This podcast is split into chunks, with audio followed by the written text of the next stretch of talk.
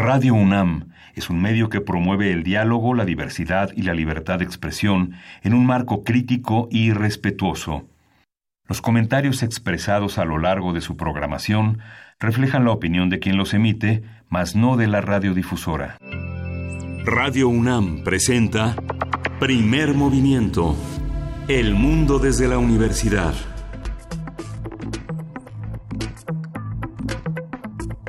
Hola, buenos días. Hoy es viernes 28 de febrero viernes 28 de febrero y son las 7.04 de la mañana aquí en la Ciudad de México. Estamos aquí en la cabina de Radio UNAM en primer movimiento.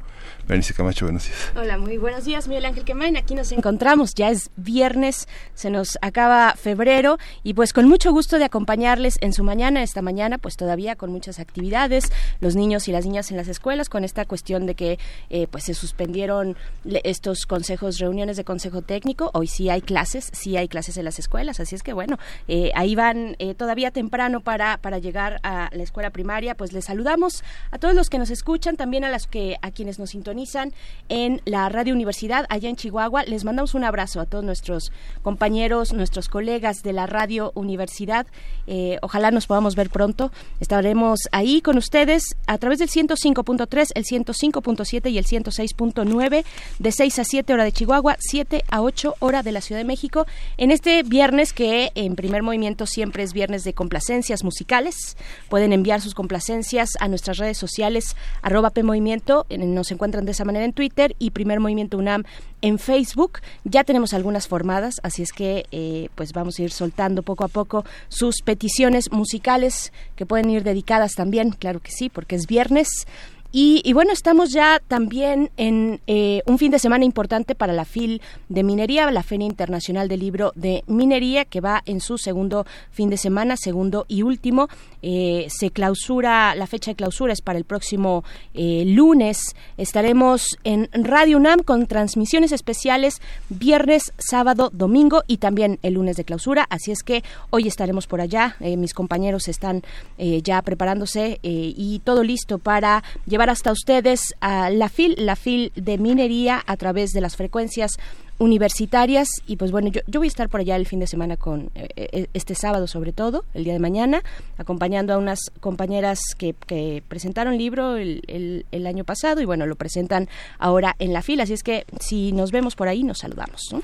Sí, es importante eh, la presencia en la feria, sobre todo también porque muchas editoriales universitarias se dan cita y muchas de ellas, muchos organismos culturales del interior de la República se dan cita en un espacio que no restringe la posibilidad de que el libro de poca distribución, de distribución pobre, sea, sea conseguido en esos, en esos espacios. Muchos de los gobiernos estatales, de los municipios que tienen una área de publicaciones, no tienen la posibilidad ni de, ni de colocarlo en las redes a través de plataformas de venta de libros, ni de distribuirlos adecuadamente por muchos problemas administrativos y uno puede encontrar verdaderas joyas, sobre todo si está uno en proceso de tesis de cualquier índole, la posibilidad de conseguir este tipo de, publicaciones es muy importante. No hay una distribución, el dinero es lo que pesa, la comercialización del libro es lo que priva y entonces eh, estos espacios de feria son muy importantes, sobre todo una feria que promueve la universidad, que da espacio a todas estas editoriales que siempre tienen muchas cosas que decir, pero poco, poco su radio de acción. Así es, bueno, ustedes pueden descargar todavía la aplicación eh, para pues ver todo el programa de los días que restan de esta eh, Feria Internacional del Libro del Palacio de Minería en su edición 41. Yo voy a estar, eh, yo voy a asistir a varias mesas el día de mañana, 29 de febrero. Una de ellas se titula Mesa Feminista, Mujeres que luchan, se encuentran y no son micromachismos. Estos son dos títulos, dos títulos de mujeres feministas, escritoras feministas que hablan precisamente de esto, de este movimiento social y con un acercamiento pues muy fresco la verdad. Así es que si ustedes quieren asistir esto será el día de mañana a las 5 de la tarde una mesa redonda que acompaña también eh, bueno las autoras Catalina Ruiz Navarro Erendira Derbez y Claudia Garza. Son dos libros. Y también acompañan eh, Tamara de Anda Cintia Ijar Juan Miguel Susun Negui y, bueno las autoras esto por editorial Grijalbo eh, organizado por editorial Grijalbo en la capilla a las 5 de la tarde el día de mañana Sí, y tenemos hoy un programa interesante, un programa en el que vamos a abrir con un escritor que además es un gran difusor de la ciencia. Vamos a hablar de Gato Encerrado, ya habrá oportunidad de conocer el libro, pero mientras tanto vamos a conversarlo con eh, José Gordon, que va a estar aquí con nosotros. Y para nuestro radioteatro tenemos pues la segunda entrega de el cuento Al principio viajábamos solas de Jairo Buitrago, ilustraciones de Karina Koch de Ediciones Castillo de Grupo Macmillan del año 2019. Vamos a tener también en la nota nacional el Senado y la discusión sobre la marihuana y su legalización. Vamos a conversarlo con Jorge Herrera Valderrábano. Él es un internacionalista que trabaja en el Instituto Tecnológico de Monterrey y es un trabajador y trabajador social por la UNAM. Y para nuestra nota internacional llegamos a India y esta recién publicada ley de la ciudadanía que ha causado protestas en aquel país, mucha polémica por ser excluyente para algunas eh, poblaciones, particularmente para la población musulmana. Pues vamos a ver de qué se trata con el doctor Mario González Castañeda. Él es profesor investigador de la UAM Coajimalpa, especialista en India contemporánea. Es autor del libro Las relaciones India-China y el reencuentro de dos sistemas temas en la posguerra fría, editado por el Centro de Estudios de Asia y África del Colegio de México. Vamos a tener la presencia también en nuestra mesa del día de Elena Garro, Elena Garro a través de los diálogos que de las entrevistas, otros textos y testimonios que Patricia Rosas Lopategui ha, sido eh, fundamental en esta reunión que da cuenta de la vida, de la obra, del pensamiento de Elena Garro, y ha sido la editora y bueno, es una especialista en la obra de Elena Garro. Mañana se presenta el libro en la Feria Internacional del Libro de Minería y vamos a tener esta primicia para hablar no solo de Elena Garro, sino de lo que irradia una mujer como ella en el contexto de la literatura mexicana. Así es, y cerca de las 9.45 hablaremos de teatro, de teatro cabaret de Teatro Cabaret que se estará presentando en el Teatro de la Ciudad de Esperanza Iris y vamos a tener regalitos. Vamos a conversar con el director de la puesta en escena Viñetas Brechtianas él es Gilberto Guerrero y así se titula esta obra de cabaret, Viñetas Brechtianas. Así es que, bueno, estén atentos porque vamos a tener regalos, porque es viernes y queremos que vayan al teatro y queremos también eh, regalarles libros, en fin, todo lo que vaya saliendo en esta mañana. Vamos a ir con música, es una complacencia, es música a cargo del señor Tintán. Vamos a escucharlo. No sé para quién es. A ver, voy para Marco Fernández. ¿Lo tienes? Perfecto. Para Marco Fernández. El bautizo, el bautizo de Cheto. ¿Yo? Vino a este mundo cheto de Camila Lagandú. La cigüeña lo envió completo con su torta y su baúl. Fue su papá Quirino y un señor que estaba allí. ¿Qué pasó? ¿Qué pasó? Bueno, bueno. Se prestó para ser padrino con su esposa la Mimi. Cheto armó un alboroto aquella noche en que nació. Fue la noche del terremoto cuando el ángel se cayó. Tápate algo y salte pa' afuera que le tiembla la mollera y si le tiembla es que hay temblor. Ay, nanita se está guardiando, con razón me está mojando. ¿Será el niño o seré yo? Ay, que reprieto es Opinaron periodistas que no fueron a mirar. Tiene cara de chinche. Y sacaron hartas fotos del papá y de la mamá. Ay, qué rechulos niños. Decían esas criticonas que no van a fiscal. Igualito al Ay, o que diga don Quirino, ¿se parece a usted? Ni hablar.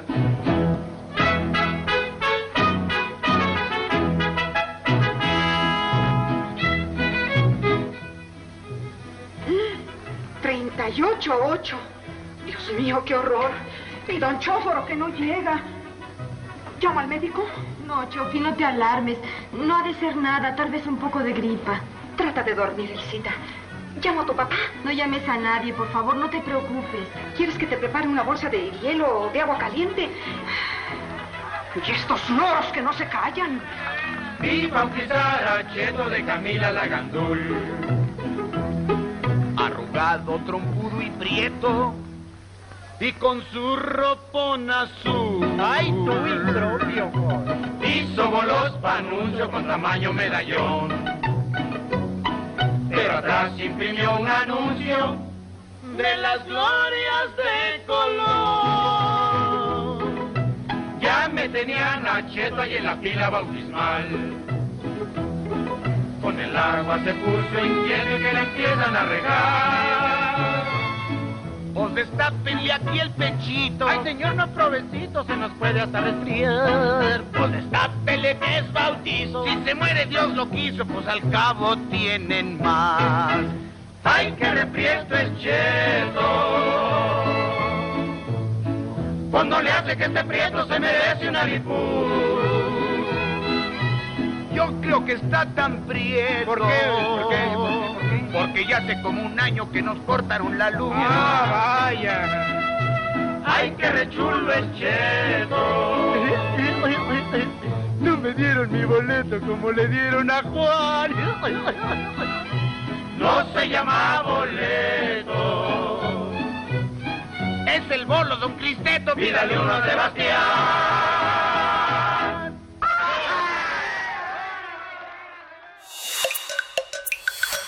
Primer movimiento. Hacemos comunidad. Viernes de ocio. Gato Encerrado es un libro pop-up para aprender ciencia y literatura de forma entretenida. Su autor es el divulgador científico José Gordon. Él conduce el programa La Oveja Eléctrica que transmite en Canal 22 y es un gran promotor de la ciencia. Se trata de una coedición de la UNAM, el Instituto Politécnico Nacional, editorial independiente Sexto Piso, eh, Daniel Katz Foundation, Headers y el Instituto de Cultura de Aguascalientes, que contiene ilustraciones e ingeniería en papel de Sebastián y la, Vaca. Pepe Gordon recurre a los gatos y apela a la imaginación del lector mientras explica curiosidades de la ciencia, además del mundo de las letras de una forma divertida y accesible. Gato Encerrado será presentado mañana sábado 29 de febrero a las 11 de la mañana en el Auditorio Bernardo Quintana en el Palacio de Minería. Vamos a hablar de esta publicación, de esta bella publicación que ya nos mostró fuera del aire, Gato Encerrado, así como las maneras diversas de promover la lectura en la población infantil y juvenil de la oferta literaria con la que contamos en México. Está con nosotros aquí en la cabina, le agradecemos que esta desmañanada sea productiva y divertida para nuestros radioescuchas. Gracias, Pepe Gordon. Es un gusto, Miguel Ángel, Berenice, ¿qué tal? Gracias, ¿qué tal? Eh, pues gracias por estar aquí, eh, José Gordon, escritor, ensayista y periodista cultural, y ahora con este libro maravilloso, hermoso, que finalmente se abre y de inmediato nos salta como un gato, como un gato a la imaginación, curioso. Así es, fíjate qué, interesante que yo, yo planteo que un libro pop-up es como ojos de papel volando, ¿no? Es decir, la posibilidad precisamente de salir de la caja que está manifestada en el mismo formato del libro y está relacionado con una investigación científica que a mí siempre me capturó, me atrapó como una especie de fábula que sin embargo está basada en datos reales. Lo que hago es tratar de hacer lo que en ciencia se llama un Gedanke Experiment, un ejercicio de imaginación, así le llamaba Einstein, pero en este caso artístico, un ejercicio de imaginación en donde invito a, los lectores a que todos nos pongamos nuestros ojos de gato, que es algo que no es fácil de hacer porque ya el filósofo Thomas Nagel planteaba el problema de qué se siente ser murciélagos, bueno, pues entonces qué se siente ser gato, y vamos a tratar de ponernos nuestros ojos de gato y nos vamos a dar cuenta enseguida de dos cosas. La primera, que nuestra visión periférica va a ser más amplia que la que tenemos los seres humanos. Por visión periférica entiendo lo que podemos ver hasta las orillas de nuestra vista, ¿no? Y bueno, eh, un experimento en el que si ya todos tenemos colocados nuestros ojos de gato, resulta que cuando acabamos de nacer, todavía no tenemos desarrollados los nervios ópticos. Parafraseando a Antonio Machado, al gran poeta Antonio Machado, se hace mirada al mirar. Entonces esos días se vuelven críticos para actualizar el potencial que tenemos. Se terminan los circuitos que nos permiten ver en plenitud. Y en ese marco se hizo un experimento en donde nos colocaron en unas cajitas dos investigadores que se llaman Hubel y Wiesel y que a la postre ganarían el premio Nobel, nos colocan en unas cajitas en donde solamente podemos ver líneas horizontales. Cuando nos sacan de la caja, resulta que siempre nos empezamos a tropezar. Nos tropezamos con las patas de las mesas y de las sillas porque estando en un entorno de líneas horizontales ya no pudimos experimentar lo vertical. Y a mí me hace la pregunta, esto nos plantea la pregunta, si nos volvemos a poner ahora ojos de seres humanos y tenemos nuestra memoria reciente de gatos, tal vez empezamos a sospechar de que aunque pensamos que no estamos en una caja, tal vez sí. Una caja que en la que vivimos los seres humanos que es tan amplia, que vemos este eh, árboles, vemos serpientes, vemos ranas, vemos tantas imágenes que nunca pensamos que estamos encerrados dentro de una caja. Sin embargo, eh, los ojos de la ciencia a veces hacen boquetes en la caja y nos revelan que hay mucha más realidad de, la, de aquella a la que están sintonizadas nuestros ojos humanos. Es como si estuviéramos hablando de una radio que puede sintonizar ciertos canales y no otros canales. Y entonces de repente, por ejemplo, la ciencia nos da estas imágenes esplendorosas, estos boquetes que nos permiten ver agujeros negros. ¿Cómo, cuándo pensamos o imaginamos que podríamos tener una fotografía de un agujero negro, una selfie cósmica que se hace el agujero negro a través de nosotros mismos, ¿no? Y lo importante es que también esta caja que nos limita y que está hecha de nuestra educación, de nuestra historia, de nuestra memoria, también está hecha de prejuicios. Una de las formas en que planteo que esto puede ocurrir precisamente es con una imagen de Julio Cortázar, que nos revela que en el momento en que nos estamos besando, más allá de lo que solemos creer, si es que tenemos los ojos abiertos, siempre pensamos que le, podríamos pensar que le estamos viendo los dos ojos a nuestra pareja, pero esa distancia necesariamente se sobrepone en los dos ojos. Y entonces Cortázar lo describe memorablemente diciendo, me miras, de cerca me miras, los ojos se agrandan y los cíclopes se miran. Entonces esto es algo que siempre nos ha revelado el arte también, ir más allá de los prejuicios, ir a zonas más finas que nos revelan tal vez que más allá de las apariencias estamos muy profundamente comunicados. Claro, hay una hay una cierta, bueno, hay toda la, eh, la fascinación en torno a la ciencia, pero también cierta aridez cuando se expone y cierta lejanía y cierta distancia. ¿Cuál es el reto de traducirlo en una obra gráfica, en un libro gráfico, para además para es para todo público, pero bueno, es eh, eh, por su gráfica podría pensarse sobre todo para los pequeños, ¿no? Sí, bueno, es, es, hay una gran ingeniería de papel de Sebastián y la Vaca que ilustra maravillosamente este libro. Y fíjate que la experiencia que estamos viendo que sucede cuando los niños se acercan al libro es que tanto padres como hijos están interesados en el libro, porque la historia que nos cuenta es una historia que es universal y que rompe las brechas generacionales. Eh, la ciencia se puede explicar como un relato interesante, atractivo, fascinante. Es una aventura de conocimiento una aventura de la imaginación. Entonces he visto cómo los niños, por ejemplo, se ponen unos lentes que, que, aparecen también en el libro, te pones tus lentes y entonces eh, resulta que ves una imagen de una alcachofa y te das cuenta con Pablo Neruda que la alcachofa tiene por allí un guerrero y una armadura que justamente se revela con la imaginación. Y entonces es muy divertido ver cómo los niños se ponen los lentes y cuidan el libro porque es un objeto delicado, pero eh, realmente lo que pasa es que cuando estamos dirigidos hacia la curiosidad y capacidad de asombro que tenemos, nos damos cuenta que despertamos, por decirlo así, al niño que teníamos dentro, y entonces tal vez empieza a romper otra barrera más, otro muro más, otra cárcel perceptual más que tenemos, que es la imposibilidad de comunicarnos con nuestros hijos y, gozar conocimiento e imaginación.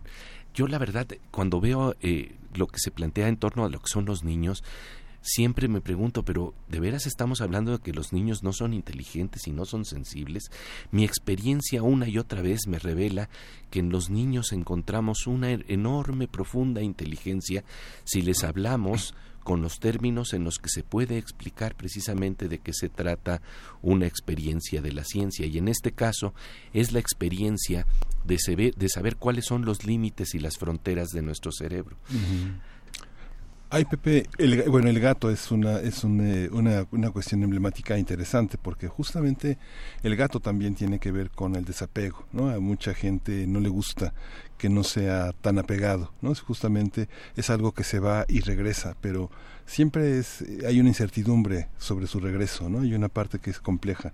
Anatómicamente también es complejo el gato, ¿no? Leía hace unos días que el gato tenía más de 100 sonidos en la en, las, en sus posibilidades fonéticas es, algo como el chino, por ejemplo, ¿no? que tiene una enorme cantidad de tonos. Aprender a, hablar chino es aprender a dar tonos. ¿Por qué el gato? Un poco... Aprender a ser gato es interesante. Fíjate que con mi querido Fernando Rivera Calderón vamos a presentar el libro precisamente en el Palacio de Minería, en la Feria de Minería, el día de mañana sábado a las 11 de la mañana. Él hizo una canción eh, sobre el gato encerrado. Y claro, eh, cuando pensamos en los gatos, pensamos cómo podemos comunicarnos con ellos. Y, fíjate que eh, ahí recuerdo algo muy interesante que, que pasó hace poco con mi, mi nieta, que tiene dos años, y de repente le dijo a su mamá que había descubierto que los perros no saben hablar, sino que nada más ladran. Y entonces, este, y sin embargo, ella está tratando de comunicarse con su perrita, y eh, esto me recuerda algo que decía la filósofa María Zambrano, que me parece muy interesante sobre el problema de comunicarnos con un animal. Los gatos, eh, eh, decía George Steiner, que eh, recientemente falleció, todos los que tienen gatos y tienen mascotas saben que, que sueñan. Antonio Damasio, el gran neurólogo, decía también que los gatos tienen esta posibilidad de tener conciencia y sentimientos, que los animales, como los perros, también tienen sentimientos y conciencia, y esto lo dice un gran neurólogo. Pero entonces el problema es cómo comunicarnos con ellos, y la filósofa María Zambrano planteaba que precisamente por no poder tener eh, eh, palabras, se nos empiezan a volver una especie de alfabeto sagrado, que más que entender se tiene que recibir. Y esto me parece que es maravilloso porque es la posibilidad de saltar las, las barreras que tenemos para comunicarnos con el otro a un nivel extremo con los animales, pero que también nos recuerda el problema de cómo comunicarnos con nuestro semejante, cómo saber, por ejemplo, qué es lo que está pasando en la cabeza de la persona que duerme a nuestro lado. Hay tantas barreras que a veces tenemos y no nos damos cuenta de que a veces no se, solo se trata de entender a la persona que tenemos a nuestro lado, sino de recibirla, como se recibe a un gato. Y los gatos creo que tienen esta maravillosa posibilidad de recordarnos que hay otro tipo de percepción y de inteligencia en una mirada que nos reta profundamente a pensar fuera de la caja. Sí, los gatos eh, es precisamente un constante reto, una intriga infinita para quienes tenemos en casa eh, eh, algún algún ejemplar plantear, bueno, la literatura, hablemos también de la literatura infantil, de la literatura juvenil, cómo se enmarca esta publicación tuya, Pepe Gordon, en, en, un, eh, en un contexto editorial interesante que, que, atraviesa nuestro país, la región, en fin, hay un fomento importante para las letras dirigidas a los más pequeños, a las más pequeñas. Eh, ¿cómo, ¿Cómo entiendes tu libro y cómo se posiciona en ese contexto? Eh, yo pienso que creo que cada vez más eh, somos más personas que tratamos de dirigirnos a los niños respetando su inteligencia y su sensibilidad.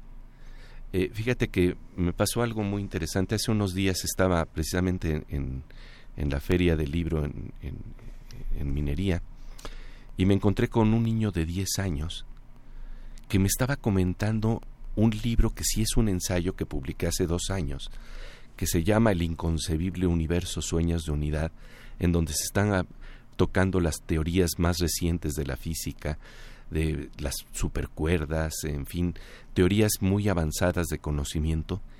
Y el niño me estaba diciendo, es que es muy interesante la idea de que pudiéramos abrirnos a nuevas dimensiones y entonces volví a comprobar esto que siempre me ha parecido fascinante en torno a los niños. Tienen una gran creatividad que luego el problema es que vamos aplastando. Hay una historia que me contó Marcelino Cereijido que tenía que ver con su nieto que me parece fascinante eh, para hablar de la capacidad que tienen los niños precisamente de pensamiento crítico, de imaginación, de creatividad, ¿no? Eh, eh, resulta que a un niño, al niño de cuatro o cinco años lo estaban obligando a sentarse, ¿no? La autoridad, te sientas, y él decía, no me siento, y le volvían a decir, no, te sientas, y él decía, no me siento, y así están en este intercambio hasta que llega un momento en que el niño pues se rinde, pero si, entonces alza la mano, levanta el dedo y dice, nada más quiero decirle que por dentro sigo de pie. Y bueno, creo que estos son los niños. Y a ese nivel es al que tenemos que, dirigirnos, a respetar esa imaginación, a respetar ese pensamiento crítico, porque ahí estamos formando las futuras generaciones y las tenemos que formar con sensibilidad y las tenemos que formar con relatos que ensanchen la mirada, que nos vuelvan a hacer sentir esa emoción profunda que nos da el conocimiento, esa belleza increíble que se nos abre cuando descubrimos algo nuevo, ¿no? Sí, y eso tremendo que dices, Pepe, que terminamos por aplastarlo, ¿no? Exacto. No reconocemos lo que sabemos, lo que imaginamos, lo que deseamos, que son niveles muy distintos, ¿no? Que a veces la cotidianidad hace, hace difícil que los distingamos. Ahora, frente a esta pregunta que te hace Berenice, hay que echarle bola para hacer un libro tan bello como este, ¿no? Digamos, pareciera que un editor solo no puede, ¿no? Hay que, hay que trabajar en coediciones de una manera muy intensa para poder poner lo que cada institución tiene, diseño, papel, este talento, autor, este distribución. Sí, de hecho, eh, yo quiero decir que también entre los autores de este, eh, los coeditores destacan tanto la UNAM como el Instituto Politécnico Nacional. Y es cierto, porque realmente de lo que se trata es de, de, crear objetos de, de, conocimiento. Este es un libro que es un libro objeto que nos invita a, a, pensar las cosas de otra manera y además utilizar recursos que a mí siempre me han parecido fascinantes, pero en torno a historias que son reveladoras, ¿no? Porque a veces, por ejemplo, el libro Pop Pop se puede utilizar, pero nada más para, para hacer un despliegue hermoso del formato y dónde está la historia. Y creo que, que los niños nos están exigiendo nuevos relatos, nuevas historias, pero no solo los niños. Fíjate que una cosa interesante que ocurrió es que cuando, eh, eh, ahora que estamos comenzando la nueva temporada de la oveja eléctrica en Canal 22, comenzamos este próximo martes. ¿A qué hora? A, las nueve y media de la noche con una entrevista con el doctor Antonio Lascano sobre el problema de dos virus, el coronavirus COVID-19 y el virus del miedo. Entonces vamos a hablar de esto, va a ser algo muy interesante. Y entre otros eh, eh, eh, científicos que vamos a, con los que vamos a conversar, vamos a tener una conversación con Aaron Siechanofer, premio Nobel de Química. Y bueno, resulta que cuando yo lo estaba entrevistando, me llegó el primer ejemplar de Gato Encerrado lo empezó a ojear el premio Nobel y me dijo, ¿me lo puedo llevar? Es decir, de lo que estamos hablando es que entonces estamos apelando a lo mejor que tenemos, esa curiosidad y esa capacidad de asombro, esa curiosidad que hace que eh, el niño que llevamos dentro esté también luego formulando posibilidades para que en nuestra sociedad tengamos medicamentos como nos plantea Aaron Siechanofer que se, puedan realizar en torno a medicina especializada, pero con el problema de que esos fármacos tienen que de alguna manera ser eh, eh, suministrados a toda la población. Y cuando se está hablando de medicina que ya tiene un factor de mayor especialización, eh, resulta que hay compañías farmacéuticas que no les interesa eso, sino que les interesa lo que les llaman medicamentos de amplio espectro, aunque se sepa que del 100% de, de, de, la suministración solamente el 50% va a tener una respuesta adecuada, pero de todas maneras ya vendiste el 100%, eso es lo que les interesa, en vez de tener medicamentos que van más dirigidos a la persona que tiene un problema específico que van a ser entonces muy eficaces pero que no son tan rentables. Ahí hay un problema de consideración de ética que, que considera un gran eh, experto, un premio Nobel, que está diciendo tengo el conocimiento, pero el conocimiento, si no se comparte, si no tenemos democratización de imaginación y conocimiento, entonces realmente estamos en un problema muy serio. Y esto habla de ese impulso generoso que tenemos cuando somos niños y que sin embargo vamos aplastando los niños a veces generosamente esto es mío y esto es tuyo este los límites en donde está el bien común no están planteados en términos de ese cáncer del egoísmo que estamos viendo hoy en día en nuestras sociedades. Entonces la, la, gran pregunta para mí siempre tiene que ver con el problema del potencial que tienen nuestros cerebros. Yo suelo plantear una imagen que creo que es interesante. Cuando hablamos de, de galaxias podemos imaginar galaxias que de hecho existen con más de 100 mil millones de estrellas. Cuando se habla del cerebro, estamos hablando de que tenemos a veces eh, eh, eh, la consideración, la estimación es de que tenemos 100 mil millones de neuronas. 100 mil millones de neuronas. ¿Y esto qué quiere decir? Estamos hablando que tenemos una especie de galaxia en el cerebro. Y bueno, este, cuando esto ocurre, si tenemos una galaxia en el cerebro, resulta que el recurso más valioso que podemos, al que podemos acudir ya está en nuestras manos, pero no lo hemos explorado en toda su potencialidad. Porque si hablamos de 100 mil millones de neuronas y sus combinaciones posibles, es 100 mil millones factorial, que quiere decir como 10 por 9 por 8 por 7 por 6 por 5 por 4, pero empezando desde 100 mil millones. Las combinaciones posibles nos dan un número que es mayor al de átomos que existen en todo el universo. Entonces estamos hablando de un universo maravilloso que tenemos en nuestros cerebros y el problema entonces es cómo desarrollar el potencial de ese cerebro y cómo salir de la caja en donde a veces está constreñido ese potencial del cerebro porque no abrimos rendijas, porque no hacemos boquetes en, en ese cerebro para asomarnos sobre todo al otro. Que a mí lo que me interesa profundamente es cómo nos podemos asomar al otro, cómo podemos soñar con los sueños del otro. Me acuerdo que en una ocasión con mi hija, cuando ella tenía veintitantos años, nos fuimos a Tabasco y cuando eh, estábamos caminando por la venta en ese maravilloso espacio en donde hay prácticamente un zoológico al aire libre, eh, nos encontramos al pie de, de, un lugar en donde estaba un jaguar y el jaguar estaba durmiendo. Y mi hija me hizo una pregunta maravillosa, me dijo, papá, ¿con qué sueñan los jaguares? Y ese es el problema que creo que estamos planteándonos. ¿Con qué sueñan los jaguares? ¿Con qué sueñan los gatos? ¿Con qué sueñan los seres humanos que están a nuestro alrededor? Y yo creo que si cruzamos ojos de gato con ojos humanos, ojos de ciencia con ojos del arte, con ojos de poesía, probablemente podemos empezar a ver cómo podemos salir de la caja.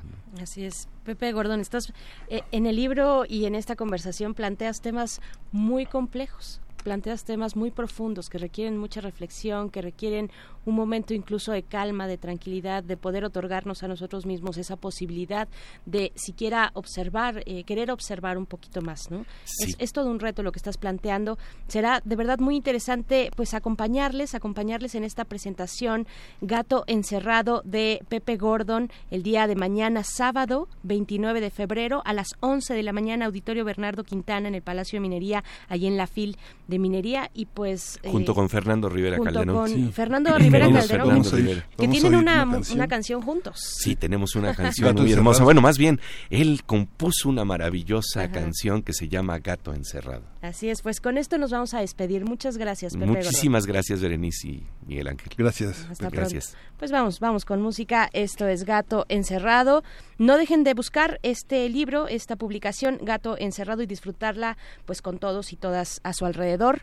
Eh, Fernando Rivera Calderón, Gato Encerrado. Y es una complacencia para Pepe Gordo. Imagina que eres un gato que piensa como gato, hueles como gato, que escuchas como gato, que miras como gato y hace miau, miau, miau, miau, miau, miau. Miau, miau, miau, miau, miau.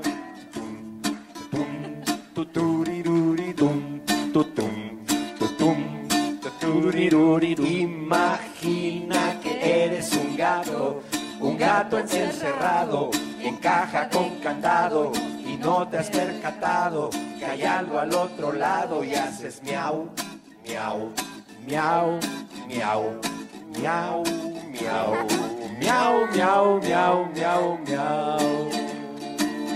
Bom, bom, bom, bom, mi caja es bonita y está bien cerrada. ¿Pa' qué voy a abrirla si afuera no hay nada? El gato en su caja está quietecito. Afuera hay un bosque y el mar infinito. Tum, tum, tum, turirurirum. Tum, tum, turiruri. Imagina que eres un gato muy gordo cual botero que hace un agujero en tu caja arenero para mirar primero y haces miau, miau, miau, miau, miau, miau, miau, miau, miau, miau, miau, tutum, tutum.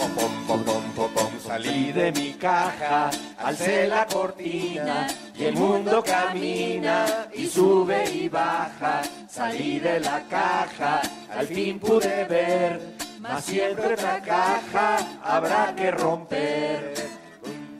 Tum, tum, turirurirum, pum, pum, turirurirum. Imagina que eres un gato que piensa como gato, que hueles como gato, que escuchas como gato, que miras como gato y haces miau, miau, miau, miau, miau, miau, miau, miau, miau, miau, miau. ¡Bravo!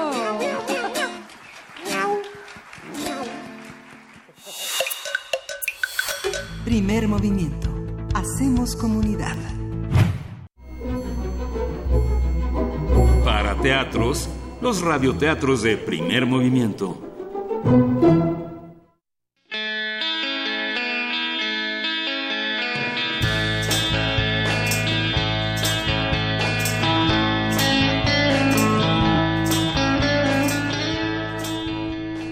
Al principio viajábamos solas, de Jairo Buitrago. Son ilustraciones de Karina Koch, editado por Castillo de Grupo Macmillan en 2019.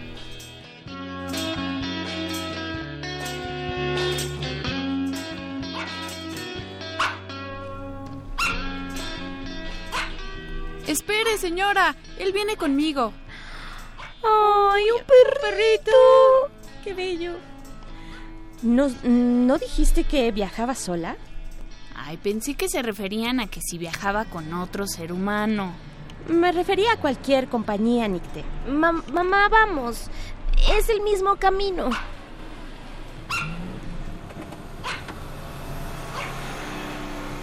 Este perro es único. Es como mi hermano. Es tan importante para mí como tu gallina. A propósito, ¿cómo se llama? Mm, La verdad decidimos que creciera libre, como cualquier gallina. No quise ponerle ningún nombre. ¿Y tu oso? ¿Tampoco tiene nombre? ¿Es un oso libre? Ah, no, eh, él no. Se llama Hugo. ¿Y tu perro? Pienso lo mismo que tú. Mi perro es solo perro y le gusta mucho. Pensé que era como un hermano. Por eso, es un perro libre, señora. Puedes decirme, decirme Minerva y la dueña de la gallina se llama Eva. Hola, Eva. N- Hola, Nicte.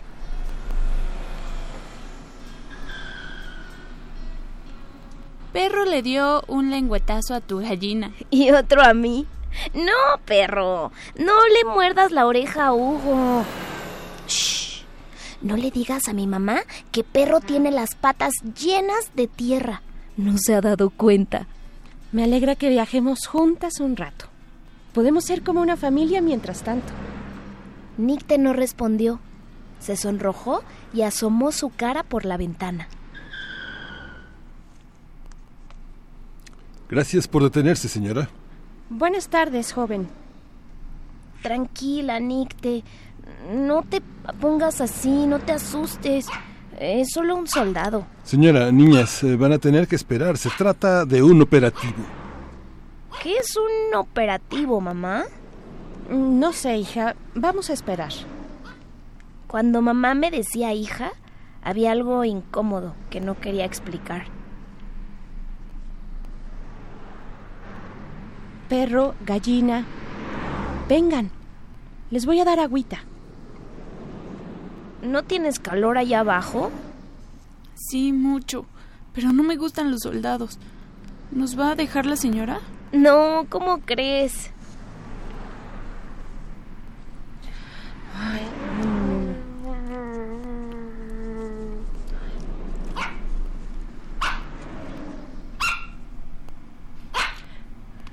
Esto se va a tardar. Hay otro camino. Debemos volver un par de kilómetros. Es una carretera sin pavimentar.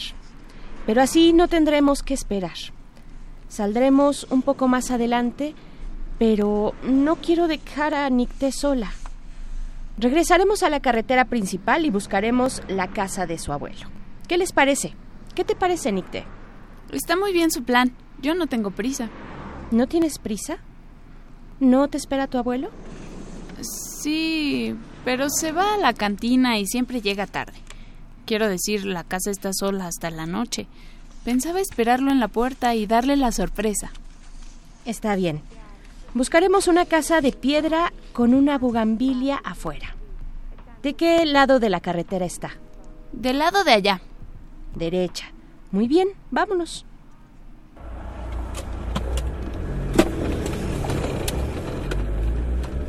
Cuando miré hacia atrás, pude ver muchos coches detenidos y soldados, y más allá un incendio en medio de la carretera, pero estaba lejos, muy lejos.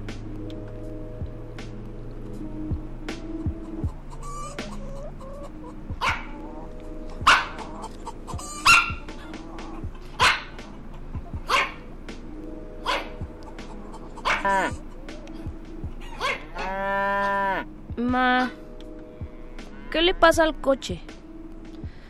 Ay, no tengo idea. ¿Tú qué crees? ¿Yo? No entiendo nada. Nicte, ¿a dónde vas? ¿Tienes un vestido? ¿Acá? No, en casa tengo algunos. Si yo tuviera un vestido, lo usaría todo el tiempo. Yo no los uso mucho. Siempre me pongo la misma ropa. Yo también. ¿Y en dónde está tu mamá? No está. Se fue de casa hace tiempo. ¿Y tu papá?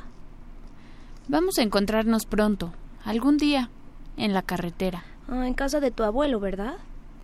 Mira, la estrella del norte ya puede verse.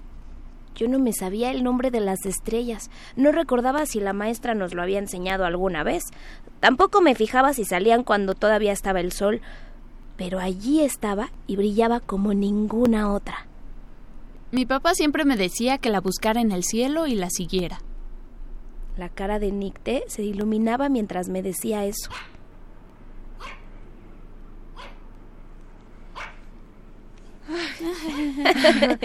es muy listo tu perro. Bueno, es, es muy divertido. ¿Está contigo desde cachorro? No, lo tengo desde la mañana. ¿Cómo? ¿Quieres decir hoy en la mañana? ¿Esta mañana? ¿Que no eran hermanos? Sí, somos como hermanos desde esta mañana temprano, como tú y tu gallina, ¿no? Escucha.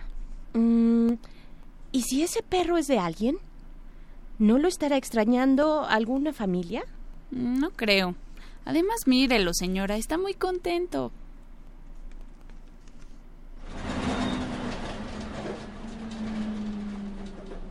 ¡Ey! Señor, señor. ¿Nos puede ayudar? Ven, Eva, vamos a explorar. ¡Guau! ¡Qué bonito espantapájaros! Había muchos chapulines por todas partes. Saltaban en nuestra ropa y Nicte podía atraparlos con mucha facilidad.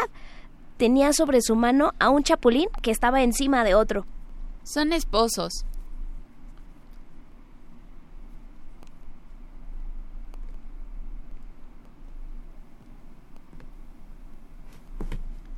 Eva, shh, ven, agáchate. Mira, esos señores y sus hijitos están recogiendo mazorcas. Están asustados. Hola. No, mejor vaya, ya vámonos a regresarnos. Ya, Nicte. ¡Cuántos chapulines! Miren cómo Gallina está intentando comérselos. no puede, es torpe.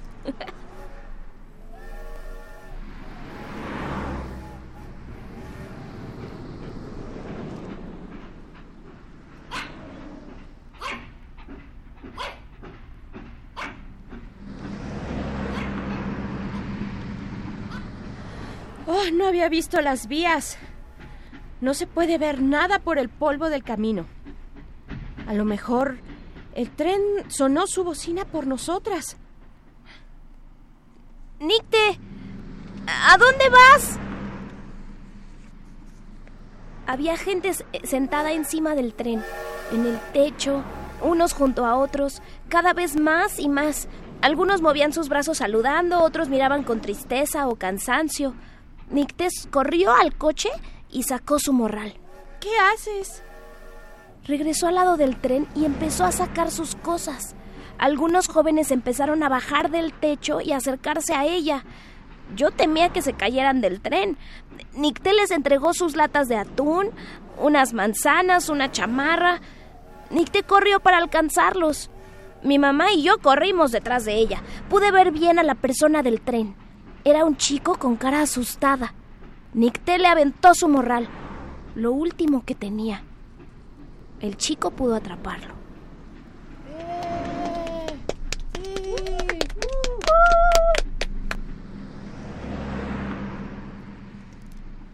Adiós. Que lleguen bien. Nicté, ¿por qué hiciste eso? Mm, no sé. Era tu morral, tus provisiones.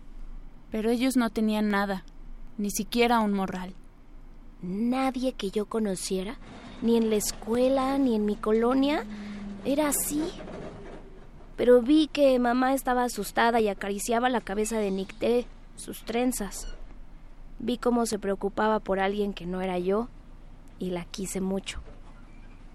Ahora que le entregué todo a los migrantes, quiero decir mis provisiones, me dio mucha hambre, señora. Iremos a cenar algo antes de buscar la casa de la bugambilia, al borde de la carretera, ¿te parece? Sí, estaría bien comer. No pude más que acercarme a ellas y abrazarlas muy fuerte.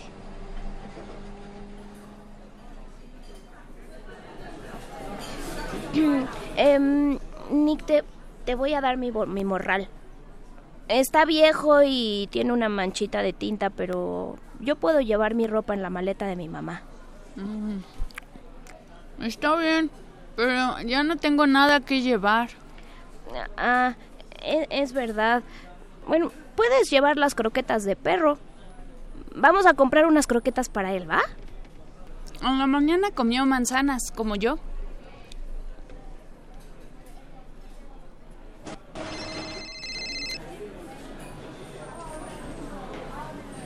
Ma. Ma, ¿no vas a contestar? Mamá se alejó de nosotras sin decir una sola palabra. ¿Pasa algo? Parece que tu mamá quiere llorar. Está muy pálida. No sé. Mamá regresó, pagó la cuenta, levantó la gallina que estaba sobre la mesa y me la entregó. Puso un brazo sobre mis hombros y tomó la mano de Nicte. Perro, vámonos. Yo sabía que mi mamá estaba llorando mientras manejaba. Cerré los ojos porque no quería verla llorar. Nicte me tomó la mano y yo tomé la de ella. ¿Quieres conocer el mar, Eva? Sí, mamá. ¿Y quieres acompañarnos, Nicte? Tampoco conozco el mar y mi abuelo seguro puede esperar. Ni siquiera sé si quiere que vaya con él. Hasta un día en la escuela dibujé el mar sin conocerlo y la maestra me felicitó.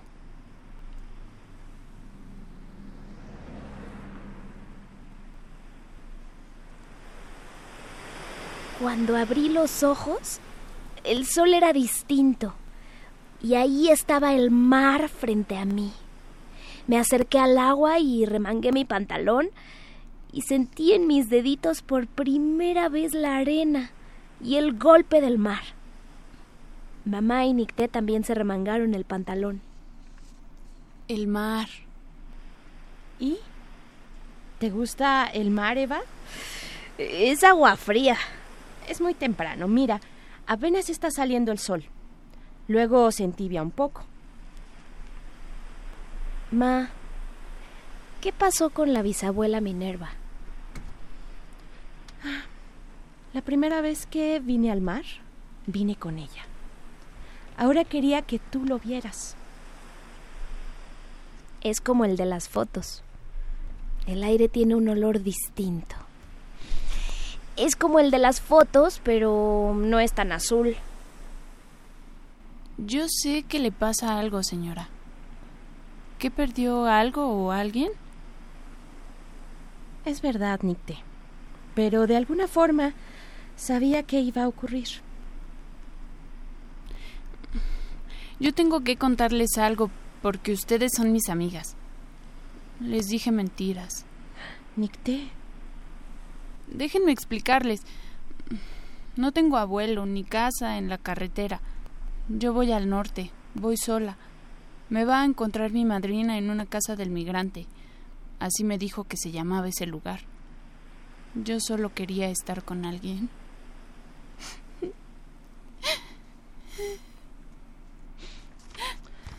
Nicté, Nicté, se te cayó de tu morral cuando corriste al lado del tren y recogí este sobre. Es una carta para alguien en una casa del migrante. Habla de ti, de lo especial que eres. Perdona, era tuya, no debí leerla. Pero quería saber de ti. La historia de perro sí es verdad. ¿Vas a seguir viajando? Voy al norte a cruzar la frontera. Mité, vamos a llevarte al lugar que dijo tu madrina. La casa del migrante eh, donde te esperan. No queremos que viajes sola. Eres valiente. Eres mi mejor amiga. Eva, tú eres la mejor niña que voy a encontrar en mi camino. Vamos a comprarte un morral. Una chamarra para el frío, manzanas. No, manzanas no. Ya no quiero más manzanas. Quiero una bolsa gigante de papitas. El viaje de Nicté seguiría. Estaba decidida. Yo miraba sonreír a mamá y la admiraba, pero tenía el roto el corazón. No quería separarme de ella. Mamá nos tomó de la mano y nos metimos de nuevo al mar. El agua era diferente. Estaba tibia, más clara, y el sol se reflejaba en la superficie. Miré a mi mamá y a Nicté. Todas afrontamos el viaje de manera distinta. Las tres mirábamos al mar de manera diferente. Perro desde la orilla parecía ignorarnos. Olfateaba en la arena sus propias huellas. Pienso que a Hugo, el oso, que tiene un corazón tan grande, le parecería buena idea acompañar a Nicté en su viaje. Le haría muy bien a los dos, y ella le enseñaría en qué lugar del cielo puede encontrar la estrella del norte.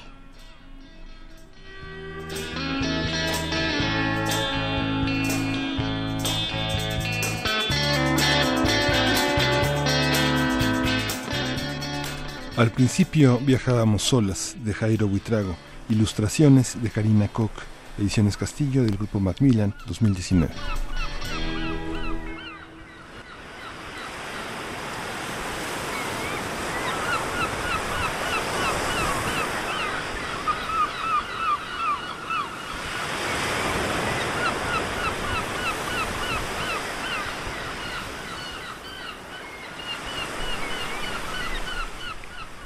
Pues cuento de viernes, cuento para recordar que tiene dos partes. El viernes pasado eh, transcurrió la primera y ahora esta parte final que puede reunirlas a través del podcast y pues compartirlas con quien más quiera y con quien con quien acostumbre dialogar. Ya nos vamos de esta primera hora, Berenice Camacho.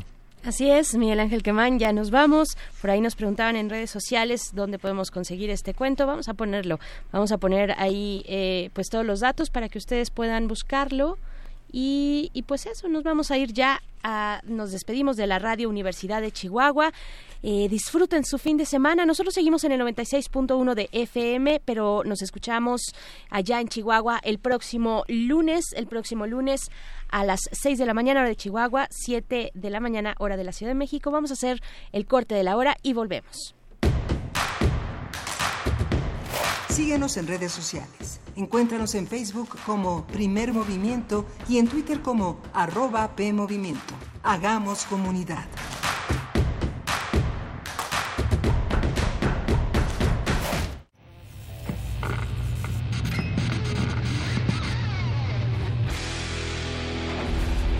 ¿Recuerdas esta música?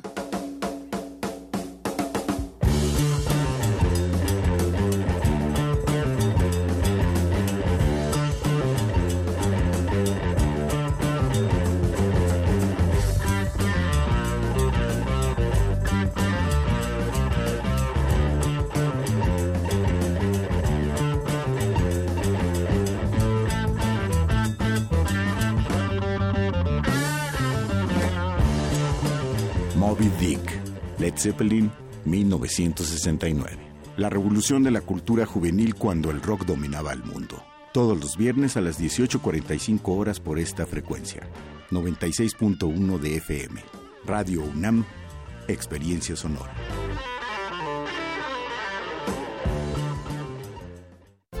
Si la ciudad tú quieres mejorar, proyectos sí, personas a apoyar. 15 de marzo hay que participar. Enchula tu colonia en la consulta ciudadana sobre presupuesto participativo y la elección de las comisiones de participación comunitaria. Instituto Electoral Ciudad de México. Una cosa es salir de fiesta. Otra cosa es salir de urgencias. Una cosa es querer levantarse. Otra cosa es no poder levantarse. Una cosa es que te lata por alguien. Otra cosa es morir por nada. Las drogas te llevan al peor lugar. Hay otro camino. Te ayudamos a encontrarlo. 800-911-2000. Escuchemos primero. Estrategia Nacional para la Prevención de las Adicciones. Secretaría de Gobernación. Gobierno de México. Las audiencias también son parte del medio. ¿Qué tal amigos? Soy Guillermo Montemayor Gómez, defensor de las audiencias de Radio y TV UNAM. Los invito a que me escriban y ejerzan los derechos que la ley y la normatividad interna de las estaciones les otorgan. Observaciones, quejas, sugerencias, peticiones, señalamientos o reclamaciones sobre los contenidos y la programación que transmiten tanto radio como TV UNAM. En las páginas web de ambas estaciones encontrarás la pestaña que dice Defensoría. Ábrela y en la pestaña de comentarios y sugerencias encontrarás el formulario para comunicarte con el defensor. Además de información precisa sobre la Defensoría, informes, documentos normativos, tanto externos como internos, y algo que es muy importante, que es el código de ética. Te invito a que me escribas al correo defensordeaudiencia.unam.mx. Recuerda que como audiencia eres parte fundamental de Radio y TV UNAM.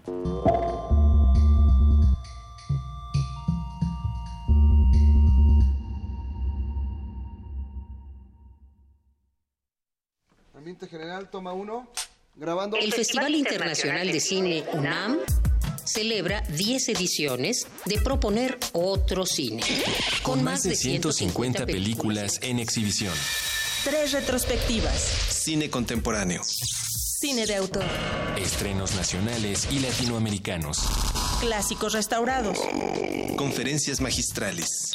Un encuentro con perspectiva de género. Un festival desde la universidad, del 5 al 15 de marzo. Centro Cultural Universitario y 18 sedes en la ciudad. Consulta la programación en ficunam.unam.mx o descarga la aplicación y sigue toda la información en redes sociales. Arroba Ficunam. Ficunam, el cine que provoca.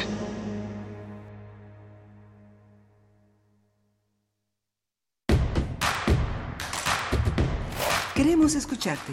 Llámanos al 55 36 43 39 y al 55 36 89 89. Primer movimiento. Hacemos comunidad. Muy buenos días, estamos de vuelta ya en primer movimiento, son las 8 con 4 minutos de la mañana de este viernes 28 de febrero. Eh, continuamos en cabina para iniciar nuestra segunda hora de transmisión. Miguel Ángel Quemain, buenos días. Hola, buenos días, Berenice Camacho, buenos días a toda nuestras, eh, nuestra audiencia, nuestra, nuestros radioescuchas que desde temprano están con nosotros y a los que se incorporan en estas frecuencias. Fíjese que la próxima semana va a ser interesante porque inician, nos comentaba nuestro amigo Roberto Coria, y nos eh, comentó también Vicente Quirarte que inicia en la próxima semana una serie de conferencias de las que hablaremos aquí seguramente en primer movimiento. Fantasmas bajo la luz eléctrica es una, una serie de, de conferencias siempre magistrales en la voz de Vicente Quirarte, quien es miembro del Colegio Nacional. El miércoles 4 de marzo se inician nada menos que con Edgar Allan Poe entre nosotros. Ese es el tema que Quirarte desarrollará el próximo miércoles a las 6 de la tarde de este 4 de marzo y es un ciclo que continuará hasta el primero de abril se hablarán de las metamorfosis del lobo el 11 de marzo, el 18 de los vampiros de esta lengua y el primero de abril Ciudad Fantasma que son toda una serie de conferencias. La última Ciudad Fantasma está a cargo de Bernardo Esquinca, este estupendo novelista que ha editado mucho de su trabajo en Almadía y que bueno tendremos la oportunidad de verlo allá en Donceles 104, 101 en el centro histórico, la entrada es libre y, y habrá una transmisión en vivo para quienes nos escuchen fuera de la Ciudad de México, para quienes puedan acercarse a las redes que hacen posible esta transmisión. Berenice. Hay un segundo volumen también donde participan nuestras queridas Viviana Camacho y también Luisa Iglesias, pues bueno, no se lo pierda. Eh, y pasando a información eh, importante de último, de último momento, lo que se está informando ya por parte del Gobierno de la República, eh, audiencia Miguel Ángel, es ya la confirmación de los primeros eh, casos confirmados del COVID-19, del nuevo coronavirus en nuestro país. El subsecretario de Salud es subsecretario de Prevención de la Secretaría de Salud, Hugo López Gatel, informó hace unos momentos, esta mañana, que ya hay dos casos, dos casos confirmados del COVID-19 que fueron pues importados al país, que llegaron ya a nuestro país. Esto ya se había eh, anunciado la inminencia de la presencia de este virus, pues eh, en una eh, en una prueba, en una segunda prueba, un paciente internado del Instituto Nacional de Enfermedades Respiratorias, el INER, dio positivo a las dos a las dos pruebas, mientras que otro en Sinaloa, el segundo caso en Sinaloa dio positivo a una primera prueba y se espera la confirmación con una segunda prueba también.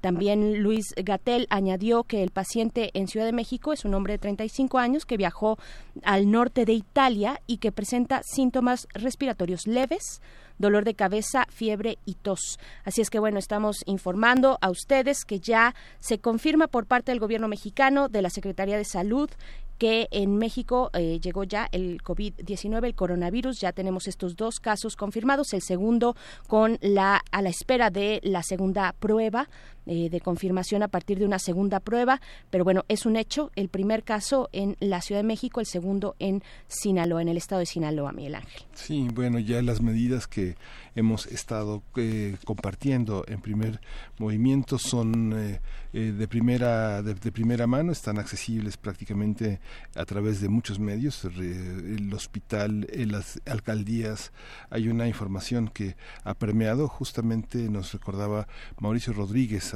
que estuvo el, hace dos días con nosotros en, en la estación del metro Parque de los Venados y tuvimos una amplia conversación sobre también con la Clínica del Viajero. Ahora publica en este mes del número de Nexos un amplio desarrollo, un amplio ensayo sobre este COVID-19, vale la pena leerlo y vale la pena acercarse a todo lo que también está en nuestras redes sociales como una manera de prevenirnos, de tener una de las antenas pues muy listas para detectar todas las precauciones que debemos de tener con nosotros y con nuestros familiares. Así es, es una tarea de todos y de todas, prevenir, cuidarnos entre todos, ya sabemos las medidas, este estornudo de etiqueta, lavarse las manos constantemente con agua y con jabón, eh, no se eh, desecha tampoco eh, emplear este gel antibacterial, también es una buena idea, pero sobre todo lavarse constantemente las manos con agua y con jabón, no llevarse las manos al rostro, vaya a evitar conglomeraciones, ¿no? Bueno, aglomeraciones y, y- y, bueno, estaremos dando seguimiento. Eh, Yo creo que estamos con, con una información muy veraz, muy oportuna eh, aquí en Primer Movimiento, en distintos medios también. Bueno, se ha dado, se ha dado, se ha emprendido pues esta eh, campaña de información a través de los medios con especialistas. Nosotros aquí con la comisión especial que se formó por parte de la UNAM, de la universidad, pues para enfrentar con tiempo suficiente. Pero finalmente, pues es algo que tenemos que ver también cómo el gobierno contiene, cómo actúan ahora sí las instancias de salud eh, en, en todos sus, eh, sus aspectos, eh, también la vigilancia, bueno, eh, estar atentos en estar atentos en, en, en los distintos lugares, eh, pues en los aeropuertos, en las centrales de autobuses, en fin, en todos estos puntos hay que hay que estar prevenidos, hay que cuidarse y pues bueno, vamos a ir, vámonos con, con lo siguiente, vamos a tener una nota nacional sobre una discusión, discusión importante en el Senado, la discusión sobre la legalización de la cannabis, pues bueno, vamos a tenerlo en unos momentos más, vamos a conversar con Jorge Herrera Valderrábano, él es fundador y miembro del Instituto RIA, la asociación civil que genera investigación de alto nivel en temas como las políticas de drogas, es internacionalista por el Instituto Tecnológico de Monterrey, trabajador social por la UNAM y promotor de los derechos humanos. Y pues bueno, vamos a ir con música antes de esto que vamos a escuchar. Está dedicado a Yeya Frutos, la canción es de The Cure. Love Cats, precisamente ahora que hablamos al inicio en el arranque de lectura de los gatos, pues bueno, ¿quiénes son aquí entre quien entre entre la audiencia que levanten la mano los amantes de los gatos? Vamos con esto.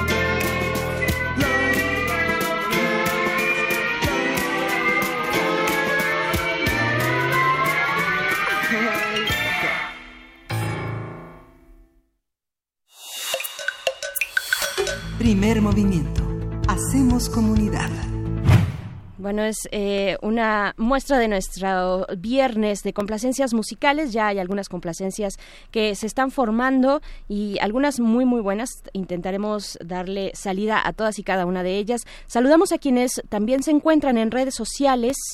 Eh, dicen por acá, bueno, en esta conversación, esta charla que tuvimos con Pepe Gordon sobre eh, esta publicación Gato Encerrado, Gato Encerrado, que se presenta el día de mañana a las 11 de la mañana en la FIL de Minería. Pues bueno, nos dice Andrea Torres, todo lo mejor para este respetado y creativo imaginario que es el muy querido Pepe Gordon. Eh, dice sanado mi patriota corazón, muero por ir a la FIL por medicamentos literarios, así es.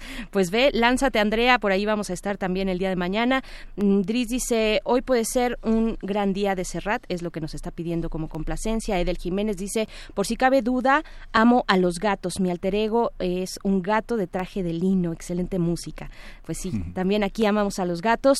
Eh, por cierto, la semana pasada fue el día, el día del gato pues Sí. bueno, dicen que están dominando al mundo y yo creo que sí, que llevan perfectamente ejecutado su plan para dominar al mundo, los gatos que ya se encuentran en muchos hogares cada vez en más. Sí, justamente. Y hoy vamos a tener una, una nota nacional interesante. Quédese con nosotros. Vamos a la nota nacional. Primer movimiento. Hacemos comunidad. Nota nacional. Integrantes de las Comisiones Unidas de Justicia, Salud y Estudios Legislativos del Senado de la República decidieron aplazar la dictaminación para una regulación de la cannabis sativa. Esto luego de que legisladores del PAN y Morena se enfrascaron en una discusión en torno a los cambios al dictamen. La decisión de aplazar esta discusión para la próxima semana coincidió con las declaraciones del presidente Andrés Manuel López Obrador, quien en su conferencia matutina se manifestó contra el uso lúdico de la cannabis. Algunas organizaciones de la sociedad civil han denunciado que el dictamen que será discutido sobre regula y acentúa la criminalización. México Unido contra la Violencia hizo un llamado a los legisladores para que la regulación sea integral y responsable para que pueda reducir el mercado negro y mejorar la salud y seguridad públicas. Recordemos que en noviembre del año pasado, la Suprema Corte de Justicia de la Nación otorgó una prórroga hasta el 30 de abril del 2020 para que el Senado apruebe una regulación del uso lúdico de la marihuana. En el contexto del mandato de la Corte sobre el Senado, hablaremos del proyecto que propone la Cámara Alta y de la discusión y polémica en torno a la descriminalización y legalización del cannabis para uso recreativo en adultos. Está con nosotros aquí en la cabina Jorge Herrera Valderrábano. Él es fundador y miembro del Instituto RIA, la asociación civil que genera investigación de alto nivel en temas como las políticas de drogas. Él es internacionalista por el Instituto Tecnológico de Monterrey, trabajador social por la UNAM y promotor de derechos humanos. Bienvenido, Jorge Herrera bienvenido a esta, en esta mañana para discutir cannabis. ¿Qué tal? Muchas gracias por el espacio. Gracias, gracias a ti, Jorge, Jorge Herrera. Pues son muchas etapas de esta discusión, ¿no? Por lo menos la que nos lleva a pensar en que tenemos para el 30 de abril la prórroga que se dio por parte de la Suprema Corte el 30 de abril de este año para que el Senado ya apruebe esta regulación. La regulación hacia cierto tipo de uso de, eh, de la marihuana.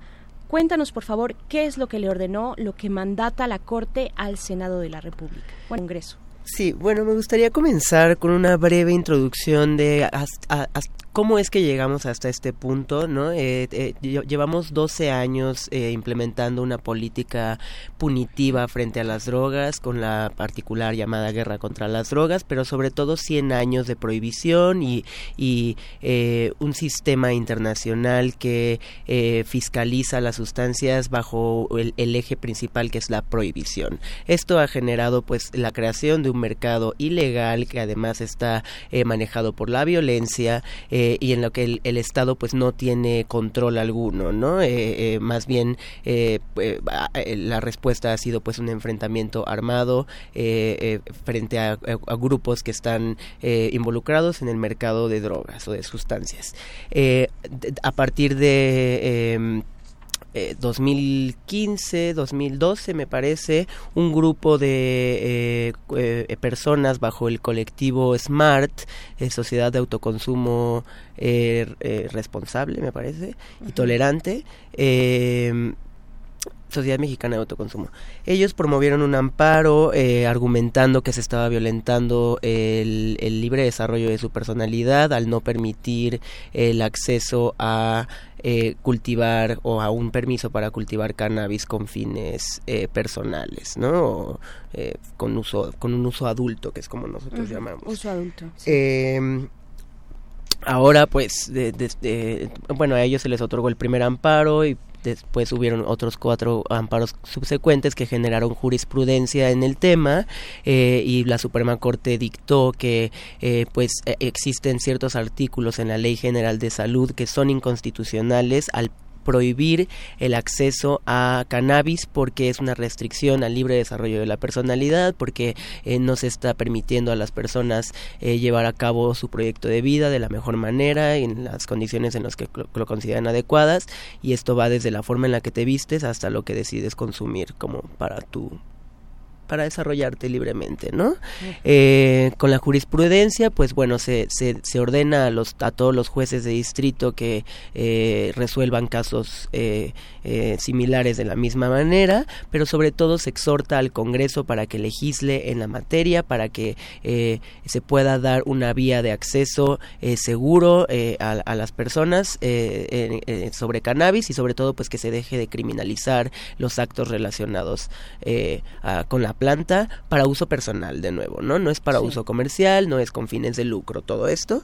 Eh, y pues es así como con la en- entrada de la nueva administración, eh, pues hemos visto que eh, este, este gobierno sí tiene eh, una, una postura muy clara frente al, al- al replanteamiento del tema, frente a la nueva estrategia que se está eh, implementando alrededor de las drogas, particularmente pues con la con la el, el cese de la de la guerra, eh, eh, así tal y como lo pronunció el presidente el año pasado, y pues con la iniciativa presentada por la senado, entonces senadora Olga Sánchez Cordero que pretendía o que pretende regular eh, la cannabis, ¿no? Después de esta iniciativa, respondiendo al, al mandato de la Suprema Corte, se presentan otras 19 y es así como llegamos al anteproyecto de dictamen que presentó la Comisión de Justicia. eh, en, en- un principio era octubre el plazo que había, había dado la Suprema Corte para poder legislar. Eh, la, la- la Comisión de Justicia se retrasó un poco en el, en el proceso, pide una prórroga, prórroga y es así como llegamos ahora a la nueva fecha que es el 30 de abril, ¿no? Eh, el anteproyecto pues fue presentado en octubre, recibió eh, eh, varias críticas, ¿no? Sobre, sobre todo en el tema de derechos, no se estaba eh, eh, respondiendo eficientemente a, a lo que había a lo- o a lo que se tiene que legislar sobre lo que dictó la Suprema Corte. Y pues bueno, a- además de esto, Ahora, para, además de garantizar los derechos de las personas usuarias de cannabis, pues lo que se pretende es aprovechar eh, todo esto generando un mercado regulado, ¿no? Eh, y esto, pues ya tenemos experiencias y ejemplos eh, a nivel internacional. Uruguay fue el primer país en, regular la, cannabis desde la semilla hasta que llega al usuario final. Ellos tienen un monopolio de Estado. Eh, de- le siguió Canadá ya con un, un modelo de mercado más libre, ¿no? Por medio de licencias, con la participación del sector privado. Eh, y pues eh, México claramente se quiere unir a estos países por las ganancias que representa en términos de impuestos, eh, por el replanteamiento que se puede hacer en, términos de costos, ¿no? Ya no se estarían persiguiendo a personas usuarias de cannabis, ya no se estarían persiguiendo a, comunidades cultivadoras y se podrían estar reorganizando todos esos recursos, pero sobre todo pues para garantizar los derechos, ¿no? De las personas tal y como lo ha, lo ha, ha dictado el, poder ju- judicial, ¿no? Ahora nosotros tenemos una reforma de cannabis medicinal desde 2017. eh, em, pues la cual permitía la importación y de- no quedaba un poco ambiguo el tema de elaboración eh, de productos de cannabis con fines medicinales desafortunadamente el reglamento secundario de ese de esa reforma pues nun- nun- nunca salió de hecho ahorita eh, pues más bien el año pasado eh, Margarita Garfia, su- la madre de un, un paciente de cannabis medicinal, eh, ganó un amparo eh, para que de hecho ordenó a, Cofepris que, que tuviera que expedir el reglamento de cannabis medicinal, lo cual pues todavía no sucede, pero que se pretende que ahora salga con la nueva con la nueva eh, regulación integral, ¿no? Que, que, que, como bien explicabas eh, considera todos los usos, tanto uso eh, adulto que ellos lo llaman lúdico, ¿no? Pero para nosotros nos parece un tanto eh, desproporcional porque no todo el mundo está nada más consumiendo ¿no? También lo puedes hacer a veces terapéuticamente, a veces para salir a la fiesta, a veces para eh, dormir un poco mejor en tu casa, ¿no? Como eh, hay diferentes usos que le puedes dar en- dentro de Esa, esa, moros- esa morosidad eh, tiene que ver con la incapacidad de entender el problema por parte de los legisladores, de los cuerpos legislativos, o hay una moralización de, eh, del problema que está bien comprendido, pero, pero atravesado por el filtro de la moralidad. Un poquito de ambas, y más allá de, la moralidad, yo diría que sí hay un estigma, ¿no? O sea, todavía se le tiene, eh, pues, el tabú, pero sobre todo el miedo a la planta, ¿no? El miedo a que algo se puede salir de control, el miedo a que, eh, pues, tenemos que seguir controla eh, eh, controlando ciertos aspectos como el consumo, como el uso, ¿no? Como eh, eh, em, los servicios de salud y, y- y de, de acceso a la justicia que van a ir alrededor del tema. Claro. Es, es también curioso cómo ha sido la misma secretaria de Gobernación desde hace tiempo ya, Olga Sánchez Cordero, pues la que ha eh, puesto el tema en debate y que, y que ahora el presidente Andrés Manuel López Obrador, en, en, en, pues en comentarios que, que, que nos dejan pues pensando eh, el conocimiento de, de- sobre acerca de la historia de este problema, bueno, de esta esta situación eh, en 2017 ya nos decíamos fue aprobada con fines medicinales, falta el reglamento secundario que es una parte importantísima para darle viabilidad, pero el, el presidente dice eh, solamente su gobierno va a aprobar en términos eh, terapéuticos y de salud, ¿no? Sí, de salud. hu- Hubo esa pregunta, ¿no? En la mañanera en la que le, le, le, le cuestionaron, cuestionaron al presidente acerca de los usos eh, medicinales sobre cannabis y opio incluso, ¿no? Sí. Entonces también creo que la pregunta fue ahí un poco eh, ambigua, ¿no? Eh, y, y me parece que el presidente, eh, digo, no puedo hablar por él, pero lo, lo que me transmite es que está respondiendo a lo que la Suprema Corte dictó al Poder Ejecutivo, ¿no? Que es la expedición del reglamento de cannabis medicinal Ajá. mediante la Secretaría de Salud, particularmente por medio de COFEPRIS, ¿no? Lo que mandató el Poder Judicial al Poder Legislativo, pues es algo que el Poder Ejecutivo realmente no le incumbe, que nada más va a estar implementando, ¿no? Más, pero no, más bien no, no respondiendo legislativamente, ¿no? Porque eso le toca al Congreso. Entonces, me parece que iba más en ese sentido, pero pues ahí ya tenemos dos deudas, ¿no? O sea, por un lado el Ejecutivo con el amparo para uso medicinal y por un lado el Legislativo con eh, para garantizar los derechos para uso personal, ¿no? el tema del reglamento también para el ejecutivo eso es importante aclarar no que no es eh, porque no lo aclaró como tal me parece el, el presidente que ahí nos queda una ambigüedad pero bueno eh, tú nos estás diciendo la corte también mandata que se eh, realice este reglamento secundario para fines medicinales que le tocaría precisamente al ejecutivo Correcto. entonces en ese sentido es que él responde. Exacto. En- que él respondería. Eh, cómo cómo viene este dicta bueno este anteproyecto que se que pues se ha aplazado una vez más para la próxima semana su discusión qué decir de lo que pasó también esta semana no Sí, mira, pues eh, nos- yo formo parte de una organización que se llama Instituto RIA, pero eh, eh, somos parte de una coalición que se llama Regulación por la Paz. Estamos conformados por personas de distintos contextos, desde personas usuarias de cannabis, pacientes de cannabis medicinal, comunidades que cultivan, pero también académicos eh, y activistas que han estado documentando el, el impacto de la prohibición y, la guerra contra las drogas en muy diferenciadas poblaciones. Y pues evidentemente hemos estado impulsando la regulación y acompañando el proceso que se ha dado eh, eh, eh, durante el año pasado y en este año. Eh, eh, observado eh, eh, cuestiones que sí nos preocupan en el en el anteproyecto de dictamen, pero sí me gustaría comenzar diciendo que nos que eh, en lo general se cumple con lo que habíamos estado proponiendo desde un principio, que son tres vías de acceso, ¿no? El autocultivo, eh, respondiendo al, al mandato de la Suprema Corte, que no debería de ser con un padrón de registro, que no debería de ser con límites al autocultivo, pero ahorita lo podemos estar, o el límite de plantas, pero ahorita lo podemos abordar. Eh, las asociaciones canábicas, que son estos espacios en los que te pones de acuerdo con tres, cuatro personas para cultivar, eh, pagas una membresía, eh, se- se- Como se- clubes, ¿no? Exacto, los clubes canábicos, puedes acceder a cierto eh, gramaje o cantidad del producto al mes, ¿no? O de determinado tiempo, y esto es sin fines de lucro también, ¿no? O sea, esto es para abastecernos entre todos, generalmente se usa para tener cepas específicas para pade- ciertos padecimientos, por ejemplo, en el tema de cannabis medicinal, eh, o para ciertos gustos, ¿no? También. Eh, y la última, pues, es el mercado regulado, ¿no? Que, que evidentemente allí, eh, pues, siempre hemos estado solicitando que se generen los mecanismos suficientes para a, a acercar a todas esas comunidades que han sido impactadas por la prohibición, ¿no? Y que han vivido la violencia de primera mano, pues que ahora sean estas las que tengan acceso prioritario al mercado, ¿no?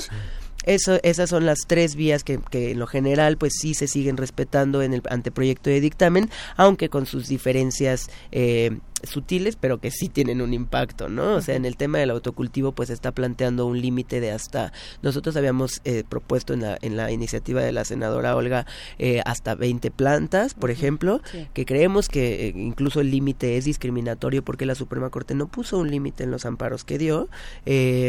Pero bueno, ahorita lo están bajando a cuatro plantas, ¿no? O sea, y eso pues eh, eh, no, no va a satisfacer las necesidades de muchos de los usuarios, eh, y sobre todo en temas de cannabis medicinal, ¿no? Porque no se está haciendo una diferenciación en temas de cannabis medicinal. Esta, esta visión de los usuarios, eh, ¿hasta dónde, ¿hasta dónde creen que llegue? Digamos, hay una difusión de la cannabis. Vemos en, las, en, las, eh, este, en los expendios de medicina naturista, medicina alternativa, que lo medicinal va a la fibromialgia, todo lo que tiene que ver con la, con la ginecología y sus pa- padecimientos eh, más, más, más, más comunes, los padecimientos dentales.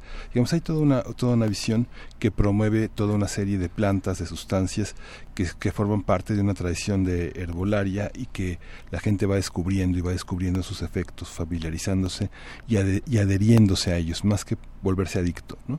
Y hay una parte que tiene que ver lúdica o el uso de la, del desarrollo libre de la personalidad, que tiene que ver también con descubrir cosas, ¿no? desde el uso de la miel hasta las flores de Bach, hasta el jengibre, ¿no? Que son cosas este que te ponen que te ponen en estados especiales. ¿Qué esperan? Que digamos el usuario que descubre que puede irse a una fiesta puede salirse de control, puede este, hasta hasta qué cuáles son los límites que uno puede encontrar en un consumo, qué se puede qué se puede esperar. Sí, ahí sobre el, el tema eh, de remedios, de el uso paliativo, ¿no? Porque recordemos que, por ejemplo, la cannabis para temas medicinales o te- terapéuticos, pues tiene una lista muy larga, ¿no? Que va desde el Alzheimer hasta dolores eh, crónicos, ¿no? Hasta padecimientos muy específicos como epilepsia, ¿no? O el síndrome de Lennox-Gastaut, ¿no? Que también eh, que reduce las compulsiones, por ejemplo, de estas personas. Eh, em, pero sí, ¿no? O sea, como eh, sería muy interesante, por ejemplo, ver estas boticas, ¿no? O, estos lugares en el que puedes llevar eh, una receta con concentrados específicos, ¿no? Con combinaciones o mezclas específicas que ayudan a tu padecimiento, ¿no? Como también en esta onda de que, pues, los medicamentos tradi- o tradicionales o más bien novedosos, ¿no? De... Eh, de eh, pues que una pastilla o, o un, o cierto medicamento va a aliviar un padecimiento en específico pues ya cada vez más personas se alejan de eso y están buscando no- eh, otras formas no de aliviar sus sus, sus, sus padecimientos o sus, o sus estados de ánimo, ¿no? porque también son estados de ánimo en los que uno entra en una situación especial, digamos estar más contento o estar más relajado o estar más receptivo, ¿no? porque finalmente para mucha gente la- el consumo de cannabis amplifica los sentidos, la percepción de los gestos, la, percepción del tiempo, Agudiza. cambia, agudiza. Esta, esta parte, eh, ¿cómo garantizar que hay un consumo racional, que no, que no va a pasar como con el alcohol, que se salió de control, que justamente el alcoholímetro permitió que haya menos, menos accidentes viales? ¿Qué pasa con un, con un este, psicotrópico como ese? Sí, bueno, también desde la sociedad civil hemos estado eh, implementando estrategias de reducción de riesgos y sobre todo eh, promoviendo un consumo responsable, ¿no? O sea, de reducción de riesgos me, refiero hasta eh, fumar en pipas de vidrio, pipas que no sean de metal, porque uno puede contraer, eh, extraer todos los metales, ¿no? Por ejemplo, de la pipa, o si es, por ejemplo, en una pipa de madera, pues las, las tiritas, ¿no? De la, de la madera, y pues eso al final tiene un impacto en tu cuerpo. Es mejor, no, es mejor vaporizar que, que combustionar, y eso también lo podemos platicar con el tema ahora de la prohibición Sí, de, de los, cigarros de los- electrónicos, el vapeo, ¿no? Ajá, no, no este, calentarlo y no eh, combustionarlo. ¿no? Exacto, porque ahí pues tiene un impacto en tus pulmones, Sí. en tu garganta, ¿no? Eh, y en el, en el tema de consumo responsable, pues es más como utilizar la cannabis de la mejor manera en la que te puedas relacionar con las otras personas, que no que no este, muestre un impedimento eh, en tu día a día, ¿no? Si ya estás empezando a faltar a reuniones, si ya estás empezando a no levantarte a hacer el ejercicio que hacías comúnmente, pues entonces tal vez estás desarrollando un uso problemático y tal vez sería bueno pedir ayuda, ¿no?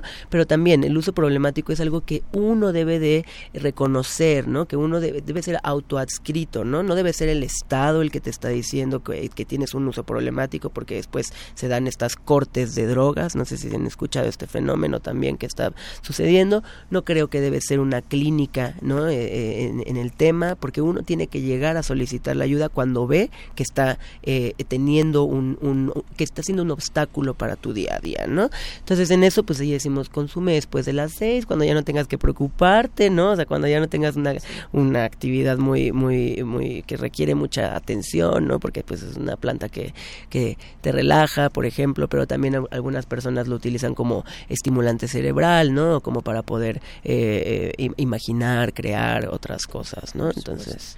¿Por qué, por qué se pide? Bueno, tengo entendido que en este anteproyecto de dictamen se aparece la figura de registro de usuarios y de cultivo, ¿no? ¿Por qué eso no por qué ocurre ahora? ¿Por qué, por qué aparece? ¿Por qué los legisladores y legisladoras están pensando en eso? Cuando, por ejemplo, en- con el tema del alcohol, pues nadie se registra para consumir alcohol, ¿no? No hay un registro nacional de consumidores de alcohol o algo por el estilo. ¿no? Sí, azúcar, pues a- es ahí a lo que voy cuando, cuando hablaba de que existe todavía el estigma, ¿no? El, el tabú sobre el tema, se cree que se tiene, que sería mejor tener un padrón de, de una lista de personas que están consumiendo para poder eh, focalizar mejor las estrategias de eh, reducción de riesgos o, o pre- prevención, ¿no? O, eh, de salud en general. Eh, en Uruguay, en la regulación de Uruguay, sí existe un padrón de personas que que, que cultivan cannabis en sus casas para uso personal. Eh, sin embargo, pues hemos visto que ha sido costoso implementarlo, que en realidad solamente el 30, 40% de las personas que están cultivando en sus casas están registradas, ¿no? Y pues eh, eh, en México, sobre todo, se está, o en, en la propuesta de octubre se estaba diciendo que se podrían hacer verificaciones aleatorias, ¿no? Para ver si no, ten- si no estabas excediendo, por ejemplo, el, el número de plantas permitidas, ¿no? Y pues esto es discriminatorio, es violatorio de la privacidad, es una, es una barrera para acceder a un derecho ya reconocido, ¿no? Entonces, eh, pues sí vemos que el- el- el- el- el- la lista de registro, el padrón, ahora se están poniendo más bien como una licencia que te van a dar para autocultivar, pero pues si yo puedo tener, por ejemplo, floripondio en mi casa, ¿no? Y nadie me dice nada, pero si me hago un té, pues qué tal que se me pasa un poquito la mano y sí puede ser un, un tanto tóxico, ¿no? Por ejemplo. Eh, entonces sí, sí, sí es desproporcional. Eh, me parece que se basaron en la legislación de Uruguay, pero pues no vieron, no, o no analizaron como los, los efectos que ha tenido esa política. Claro, hay muchos milagros que se le quiere colgar a la legalización. Eh, eh, me parece interesante, bueno, eh, por supuesto dirigidos o en el contexto de violencia, como para mitigar, eh, no sé, tal vez el impact- impacto que ha tenido el comercio ilegal de sustancias, como los grupos organizados, ¿no? Este, cooptan a campesinos, a comunidades en los distintos estados de la República, en Guerrero, en fin, y que y que esta parte de la legalización para uso adulto, eh, pues tendría un impacto positivo hacia esos lugares. ¿Esto es cierto? ¿Tú lo consideras así? Porque se le cuelgan de nuevo muchos muchos milagros, ¿no? A, esta posibilidad. Sí, eh, Bueno, también en el Plan Nacional de Desarrollo eh, se dice que se va a cambiar la estrategia frente a las drogas, ¿no? Ya no se le va a dar un enfoque de criminalización y un enfoque punitivo, sino más bien se va a abordar desde un tema de salud pública, sobre todo en el consumo, ¿no? En el tratamiento, en, el- la prevención, en la reducción de riesgos. Eh, pero lo que sí es que eh, la, la- la entonces senadora y ahora secretaria de gobernación eh, está trazando una ruta, ¿no? Muy clara, una agenda eh, en la que sí se están dando prioridad a los derechos, a las libertades, a, a la reparación del daño, ¿no? Eh, y en este sentido es cuando entra un poquito el tema de la regulación para temas de paz, ¿no? Para eh, la pacificación, como lo- ellos le, llaman, eh, para eh, la justicia transicional, la justicia social, y en ese sentido, pues sí, esta, es, esto se podría utilizar como una política no solamente que garantiza derechos, sino que, es, que, brinda oportunidades y sobre todo para la- la- las personas que han sido las más afectadas, que como bien dice son las comunidades cultivadoras que han vivido la violencia, pero no solamente la violencia que ejerce el crimen organizado al, al, al ser coercitivos, al estar extorsionando para eh, y dando pagos injustos por las cosechas y por las producciones, sino la violencia que ha ejercido el Estado, ¿no? En esas comunidades, las- la presencia de las fuerzas armadas, eh, la fumigación, la erradicación de cultivos, entonces eh, eso es lo que principalmente va a reducir con una regulación la violencia que ejerce el Estado frente a todos estos grupos, ¿no? Porque no solamente son las comunidades cultivadoras, son las extorsiones a personas usuarias en la calle por parte de policías, ¿no?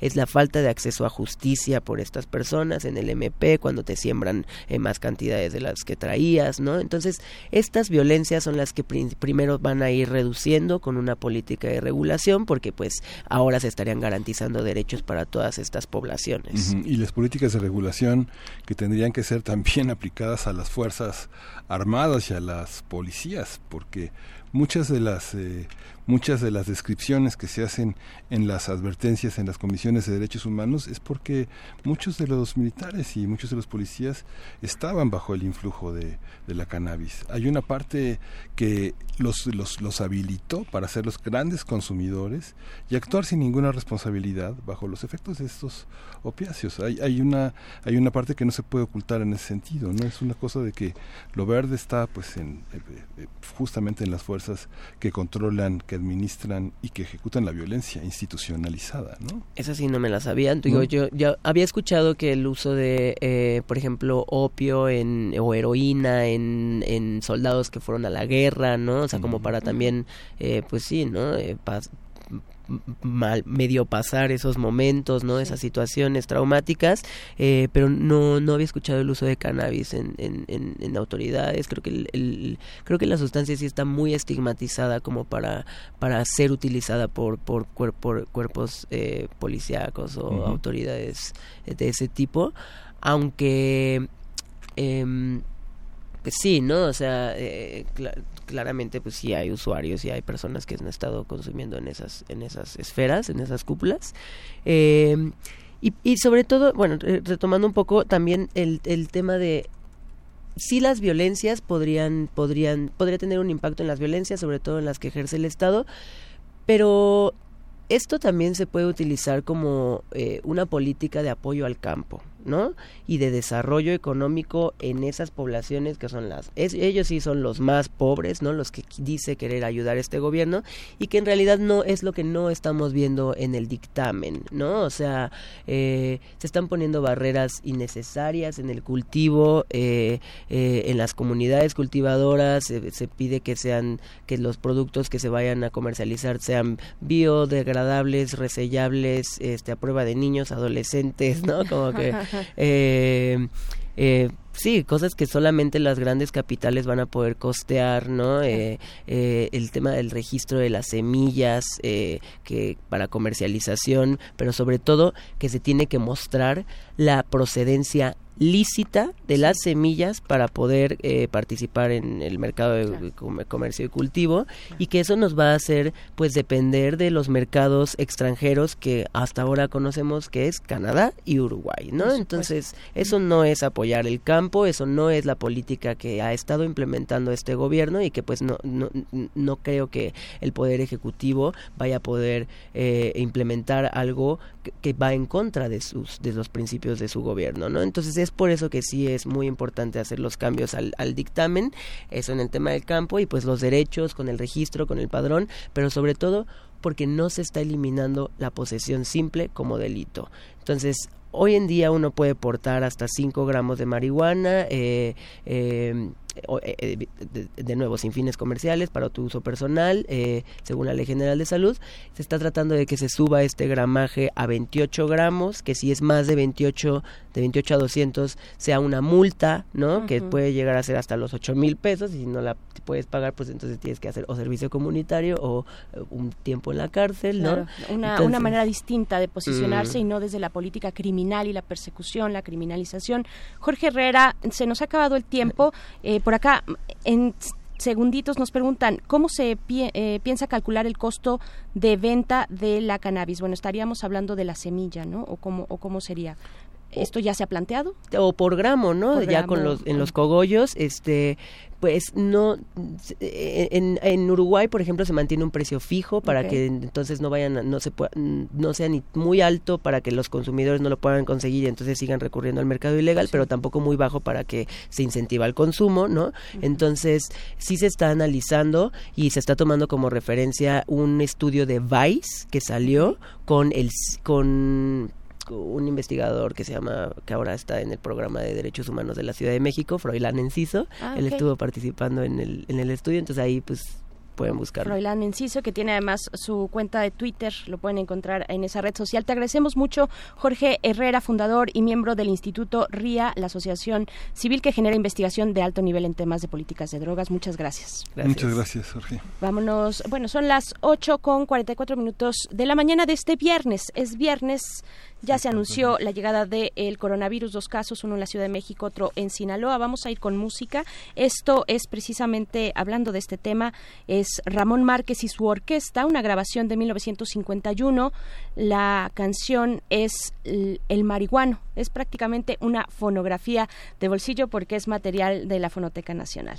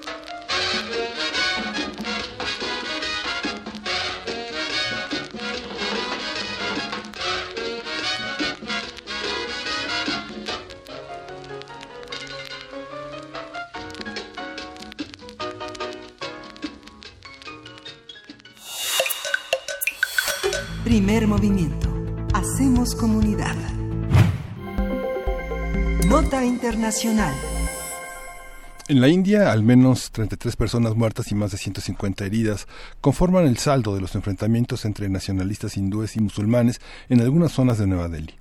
Estos incidentes son los más violentos desde que en diciembre del 2019 fue aprobada la ley de ciudadanía, que está considerada como discriminatoria contra la comunidad musulmana. Narendra Modi, primer ministro indio, hizo ayer un llamado a la paz y la fraternidad, mientras que las autoridades de la capital han pedido al gobierno decretar toque de queda y desplegar a las fuerzas militares. La, la polémica ley de enmienda de ciudadanía facilita la concesión de la ciudadanía a los refugiados, siempre y cuando no sean musulmanes. Ante los enfrentamientos en la capital de India por la ley de ciudadanía, eh, hablaremos de las implicaciones sobre la población musulmana y de las protestas recientes. Para ello nos acompaña el doctor Mario González Castañeda. Él es profesor investigador de la UAM Coajimalpa, especialista en India contemporánea, es autor del libro Las relaciones India-China, el reencuentro de dos sistemas en la, en la posguerra fría, editado por el Centro de Estudios de Asia y África y el Colegio de México. Bienvenido, eh, doctor Mario González Castañeda. Muy buenos días. Hola, muy buenos días.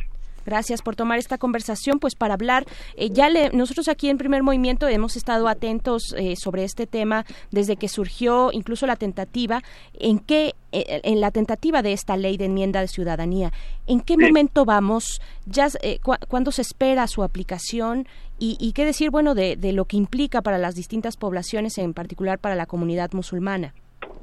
Pues en teoría ya se está aplicando. Eh, hay que tener en cuenta que India es una república federal, digo que comienza con un sistema parlamentario, pero en ese sentido eh, ya se está aplicando en algunos estados, pero también hay que mencionar que algunos estados han interpuesto una controversia constitucional en la Suprema Corte de Justicia y en ese sentido también la Suprema Corte de Justicia recientemente ha dicho que no va a poner en pausa la aplicación de la ley. Sí, esa parte de la, de la ciudadanía, eh, esta discriminación tan selectiva del mundo musulmán tiene que ver también con un proceso que desde hace muchísimos años, por lo menos tres décadas, ha- han, eh, este ha hecho notar especialistas en la India, sobre todo por una por una cuestión que tiene que ver también con la migración, por acogerse a la protección que da el mundo del Islam a los conversos que este se vuelcan sobre el Corán para orar, para protegerse en las mezquitas y para protegerse de la persecución de sus propias aldeas. ¿Cómo cómo entender esta esta parte? ¿Es cierto esa esa visión? Ver, yo lo veo como un, eh, como el cumplimiento de parte de la agenda política de este gobierno supremacista hindú. Eh, era de esperarse este tipo de medidas porque durante el primer gobierno del BJP en 1998, si bien no hubo políticas públicas evidentes eh, hacia, digamos, que evidenciaban la discriminación hacia los musulmanes, en la práctica había muchas medidas que sí evidenciaban esa discriminación. Entonces, con la llegada de Narendra Modi, eh, no ha cambiado eso, se han enfatizado estas medidas de, discriminación en contra de la población musulmana, y no solamente de los musulmanes, sino también de otras minorías cristianas. Pero esta ley es sumamente polémica porque sí, obviamente India tiene un problema de migración, pero no es eh, digamos, el tipo de migración eh, común, por llamarlo de una forma, que el resto de los países están viviendo. La migración que vive India es más bien de desplazados y de, mo- de- de Sí. desplazados forzados, particularmente de Bangladesh eh, y de algunas zonas de Pakistán, obviamente. E India no se, digamos, India no es reconocida por tener un amplio historial de refugio. Al contrario, limita Sí. sumamente este estatus y eso tiene que ver con la partición. Entonces, lo que busca la ley, eh, digamos, eh, siendo objetivos, es favorecer y de hecho acelerar el proceso de otorgamiento de la ciudadanía, siempre y cuando eh, sean eh, personas que no profesen la religión musulmana. Entonces, es ahí donde vemos el sesgo, es ahí donde vemos la discriminación y obviamente esta ley es inconstitucional porque India es un estado secular, entonces no se puede eh, discriminar a la gente por la profesión de por, por la por la religión que, poseas, ¿no? Entonces me parece que también el gobierno está manipulando las cifras, particularmente eh, el estado que presionó para que esta ley eh, se aprobara y tuviera una aplicación en el ámbito nacional es el, es el estado de Assam, que hace frontera obviamente con Bangladesh. Los números en Assam son inciertos, eh, pero de lo que sí estamos seguros es que el gobierno está inflando las cifras para poder justificar la aprobación de esta ley y de hecho la ley también ya se está aplicando en Assam.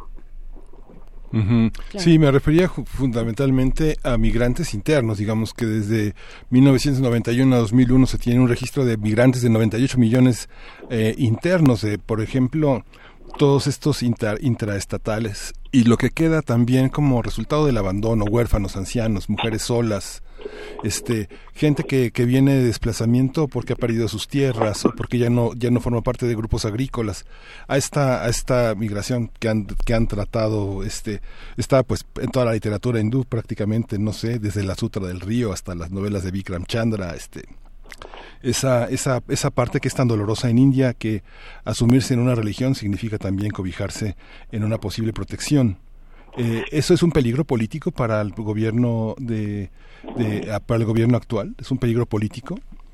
No, este, no, pero estos desplazados internos no serían afectados ni por la ley y me parece que no están contemplados por el gobierno. Es decir, em, hay dos temas que em, son paralelos a la aprobación de esta ley, que es la posible aplicación de un registro nacional de ciudadanos.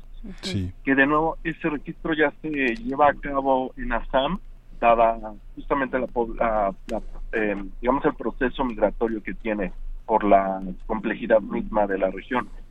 Em, en el supuesto de que este registro eh, ya tenga un, eh, una aplicación nacional, es ahí donde eh, los musulmanes podrían enfrentar eh, problemas, porque teniendo en cuenta el contexto económico en el que vive India, es un país pobre, eh, difícilmente la gente va a conseguir un acta de nacimiento que es un documento probatorio para poder formar parte de esta lista del registro nacional. Ahora, dadas las protestas que se generaron a raíz de la, aprobación de la ley, eh, la narrativa del gobierno en cuanto a la aprobación o la aplicación nacional de este registro, eh, pues se han ido desvaneciendo paulatinamente. Entonces, me parece que el riesgo estaría ahí, pero la movilización o la, el desplazamiento forzado, eh, digamos, no es en sí un problema para el gobierno o para el Estado indio en general, porque ha habido una serie de políticas que ha ido marginalizando a esos grupos y, mm, digamos, no necesariamente esta movilización es la que perturba al gobierno y por tanto lo lleva a diseñar una serie de políticas públicas, ¿no? Como último comentario, eh, doctor Mario González Castañeda, pues qué decir de las medidas que se están pidiendo para hacer estos, eh, pues decretar el toque de queda, para desplegar una serie de cuerpos militares en los lugares donde se han llevado a cabo estos estos enfrentamientos. Estamos hablando de, de al menos 33 personas eh, que, han, que han resultado muertas y más de 150 heridas. Están eh, es una ebu- ebullición social la que se presenta con esta ley, la aplicación de la ley de la ciudadanía. ¿Qué, de- qué decir de esto? ¿Cuáles son esas posibilidades? Bueno, yo destacaría algo. Eh, digamos, es mi opinión como académico. eh, me llama de manera sobresaliente la atención la reacción que generó eh, la aprobación de la ley y ya como una opinión entusiasma porque parecía que no había una respuesta en contra del supremacismo hindú por parte de la población en general. Ahora, en el contexto de Delhi, obviamente llama la atención porque es la capital, pero también hay que tener en cuenta que se acaban de llevar a cabo elecciones Sí. y que el BJP no fue favorecido por la población. Se pensaba que el BJP iba a ganar también la capital, no sucedió así. Quien gana ni siquiera es un partido tradicional, es un movimiento que después se convierte en un partido político que es un, surgió como un movimiento anticorrupción y que gana casi la mayoría de los asientos en la Asamblea de Delhi. Entonces, yo no descartaría que parte de estos em, eventos violentos hayan sido incitados por el BJP en una reacción para poner en tela de juicio el- el- la capacidad de gobierno que tiene este nuevo partido. Claro. Bueno, pues estaremos atentos, atentas a lo que ocurre y cómo va el transcurso de la aplicación de esta ley de enmienda de ciudadanía en India. Agradecemos mucho esta participación, doctor Mario González Castañeda. Eh, le mandamos un abrazo. Hasta luego, que tenga un buen día. Muchas gracias, doctor. Es profesor investigador de la UAM Coajimalpa, especialista en India contemporánea. Y pues bueno, son las 8 con 57 minutos de esta mañana, mañana de viernes, donde en la Ciudad de México, bueno, no en la Ciudad de México, estamos transmitiendo eh, desde la Ciudad de México totalmente en vivo a través del 96.1 de FM. Nos despedimos ya de la radio Nicolaita, pero decía yo, desde México, donde hoy, esta mañana, pues ya se ha anunciado eh, los primeros dos casos del coronavirus en la Ciudad de México, eh, el primero y uno también confirmado, pero a la espera de la corroboración, co- eh, corroborar con una segunda prueba eh, en, en el caso de, Sina- de Sinaloa, un segundo caso en Sinaloa. Así es que bueno, ahí está, hay que tomar las medidas, ya lo sabíamos, iba a llegar el coronavirus, hay que observar también, mantenernos informados sobre lo que indiquen las autoridades, pero ya se ha dicho, se ha hablado y también vamos a, por parte de este programa, de esta radiodifusora, pues a atender eh, las recomendaciones y el trabajo que hace la comisión aquí en la UNAM, la comisión especial para este coronavirus eh, dentro de la UNAM con especialistas del, más alto nivel. Sí, y justamente también para entender toda esta problemática vale la pena vale la pena entender que el teatro es uno de los espacios fundamentales. Adel Hakim, este dramaturgo libanés que ha sido traducido por David Salmón, que ha puesto en escena a Osvaldo Sánchez con un monólogo que se llama Ejecutor 14, que propone un viaje hacia un paisaje interior del último sobreviviente de una guerra civil, un hombre común, frágil, inocente, que lo convirtieron en un verdugo, que es un hombre que ha perdido los últimos rastros que lo hacían humano.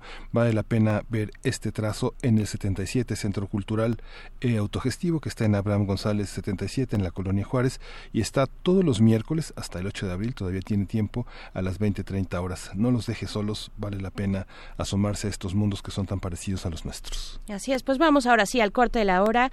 Nos despedimos de la radio Nicolaita, nos encontramos con ustedes el próximo lunes a las 8 de la mañana. Vamos al corte y volvemos a primer movimiento. Síguenos en redes sociales. Encuéntranos en Facebook como Primer Movimiento y en Twitter como arroba PMovimiento. Hagamos comunidad.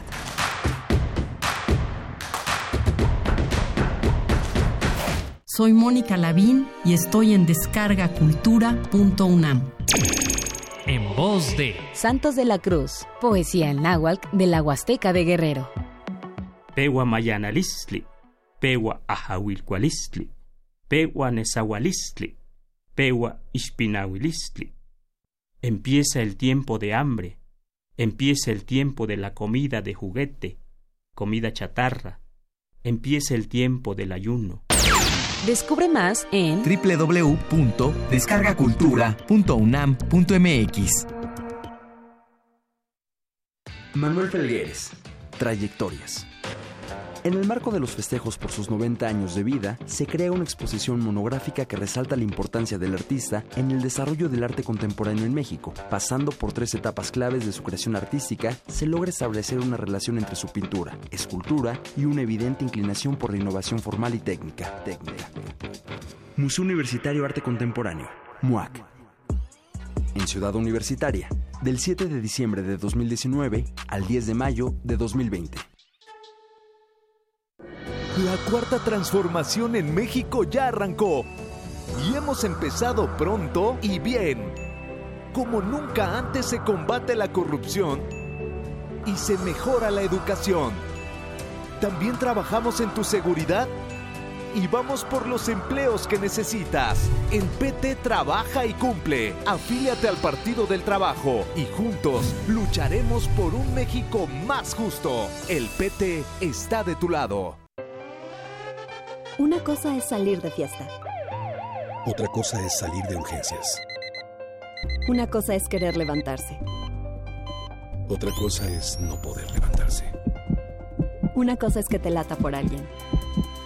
Otra cosa es morir por nada. Las drogas te llevan al peor lugar. Hay otro camino. Te ayudamos a encontrarlo. 800-911-2000. Escuchemos primero. Estrategia Nacional para la Prevención de las Adicciones. Secretaría de Gobernación. Gobierno de México. El alcoholismo es difícil de entender. Se piensa que por ser joven se puede mezclar alcohol y diversión sin medir las consecuencias, al grado de sufrir un accidente o perder la libertad.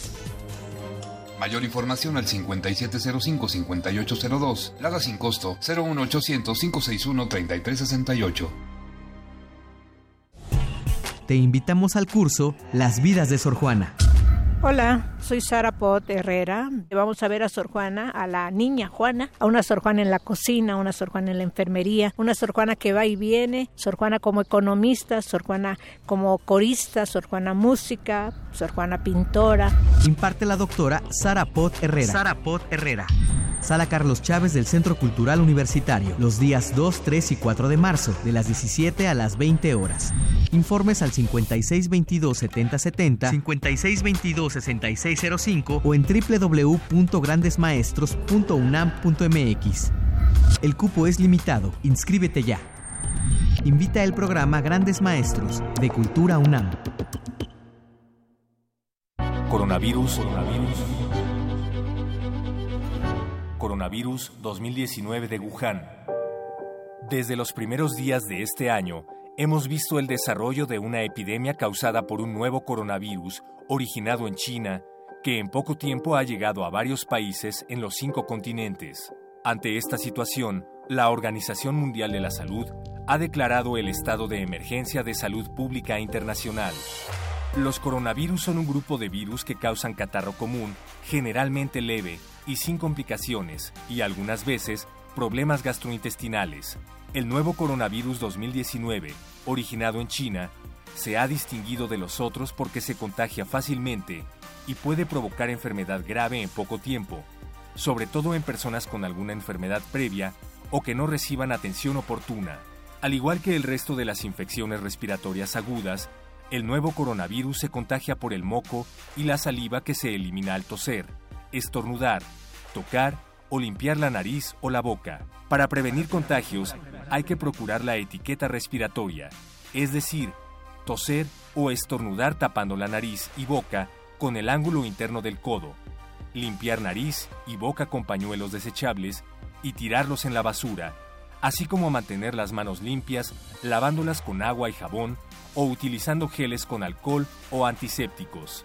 Gracias a la experiencia de epidemias previas como la de influenza en 2009, en México estamos preparados para enfrentar esta situación. Es importante estar pendientes de la información que proporcione la Secretaría de Salud sobre la evolución de la epidemia y, en caso necesario, buscar atención médica profesional para el diagnóstico y tratamiento de las infecciones respiratorias en esta temporada. Radio UNAM. Experiencia sonora.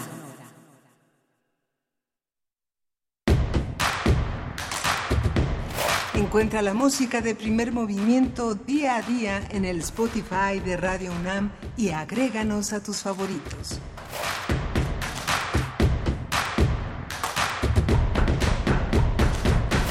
Ya volvimos a primer movimiento después de este corte de la hora. Son las nueve con cinco minutos, viernes 28 de febrero.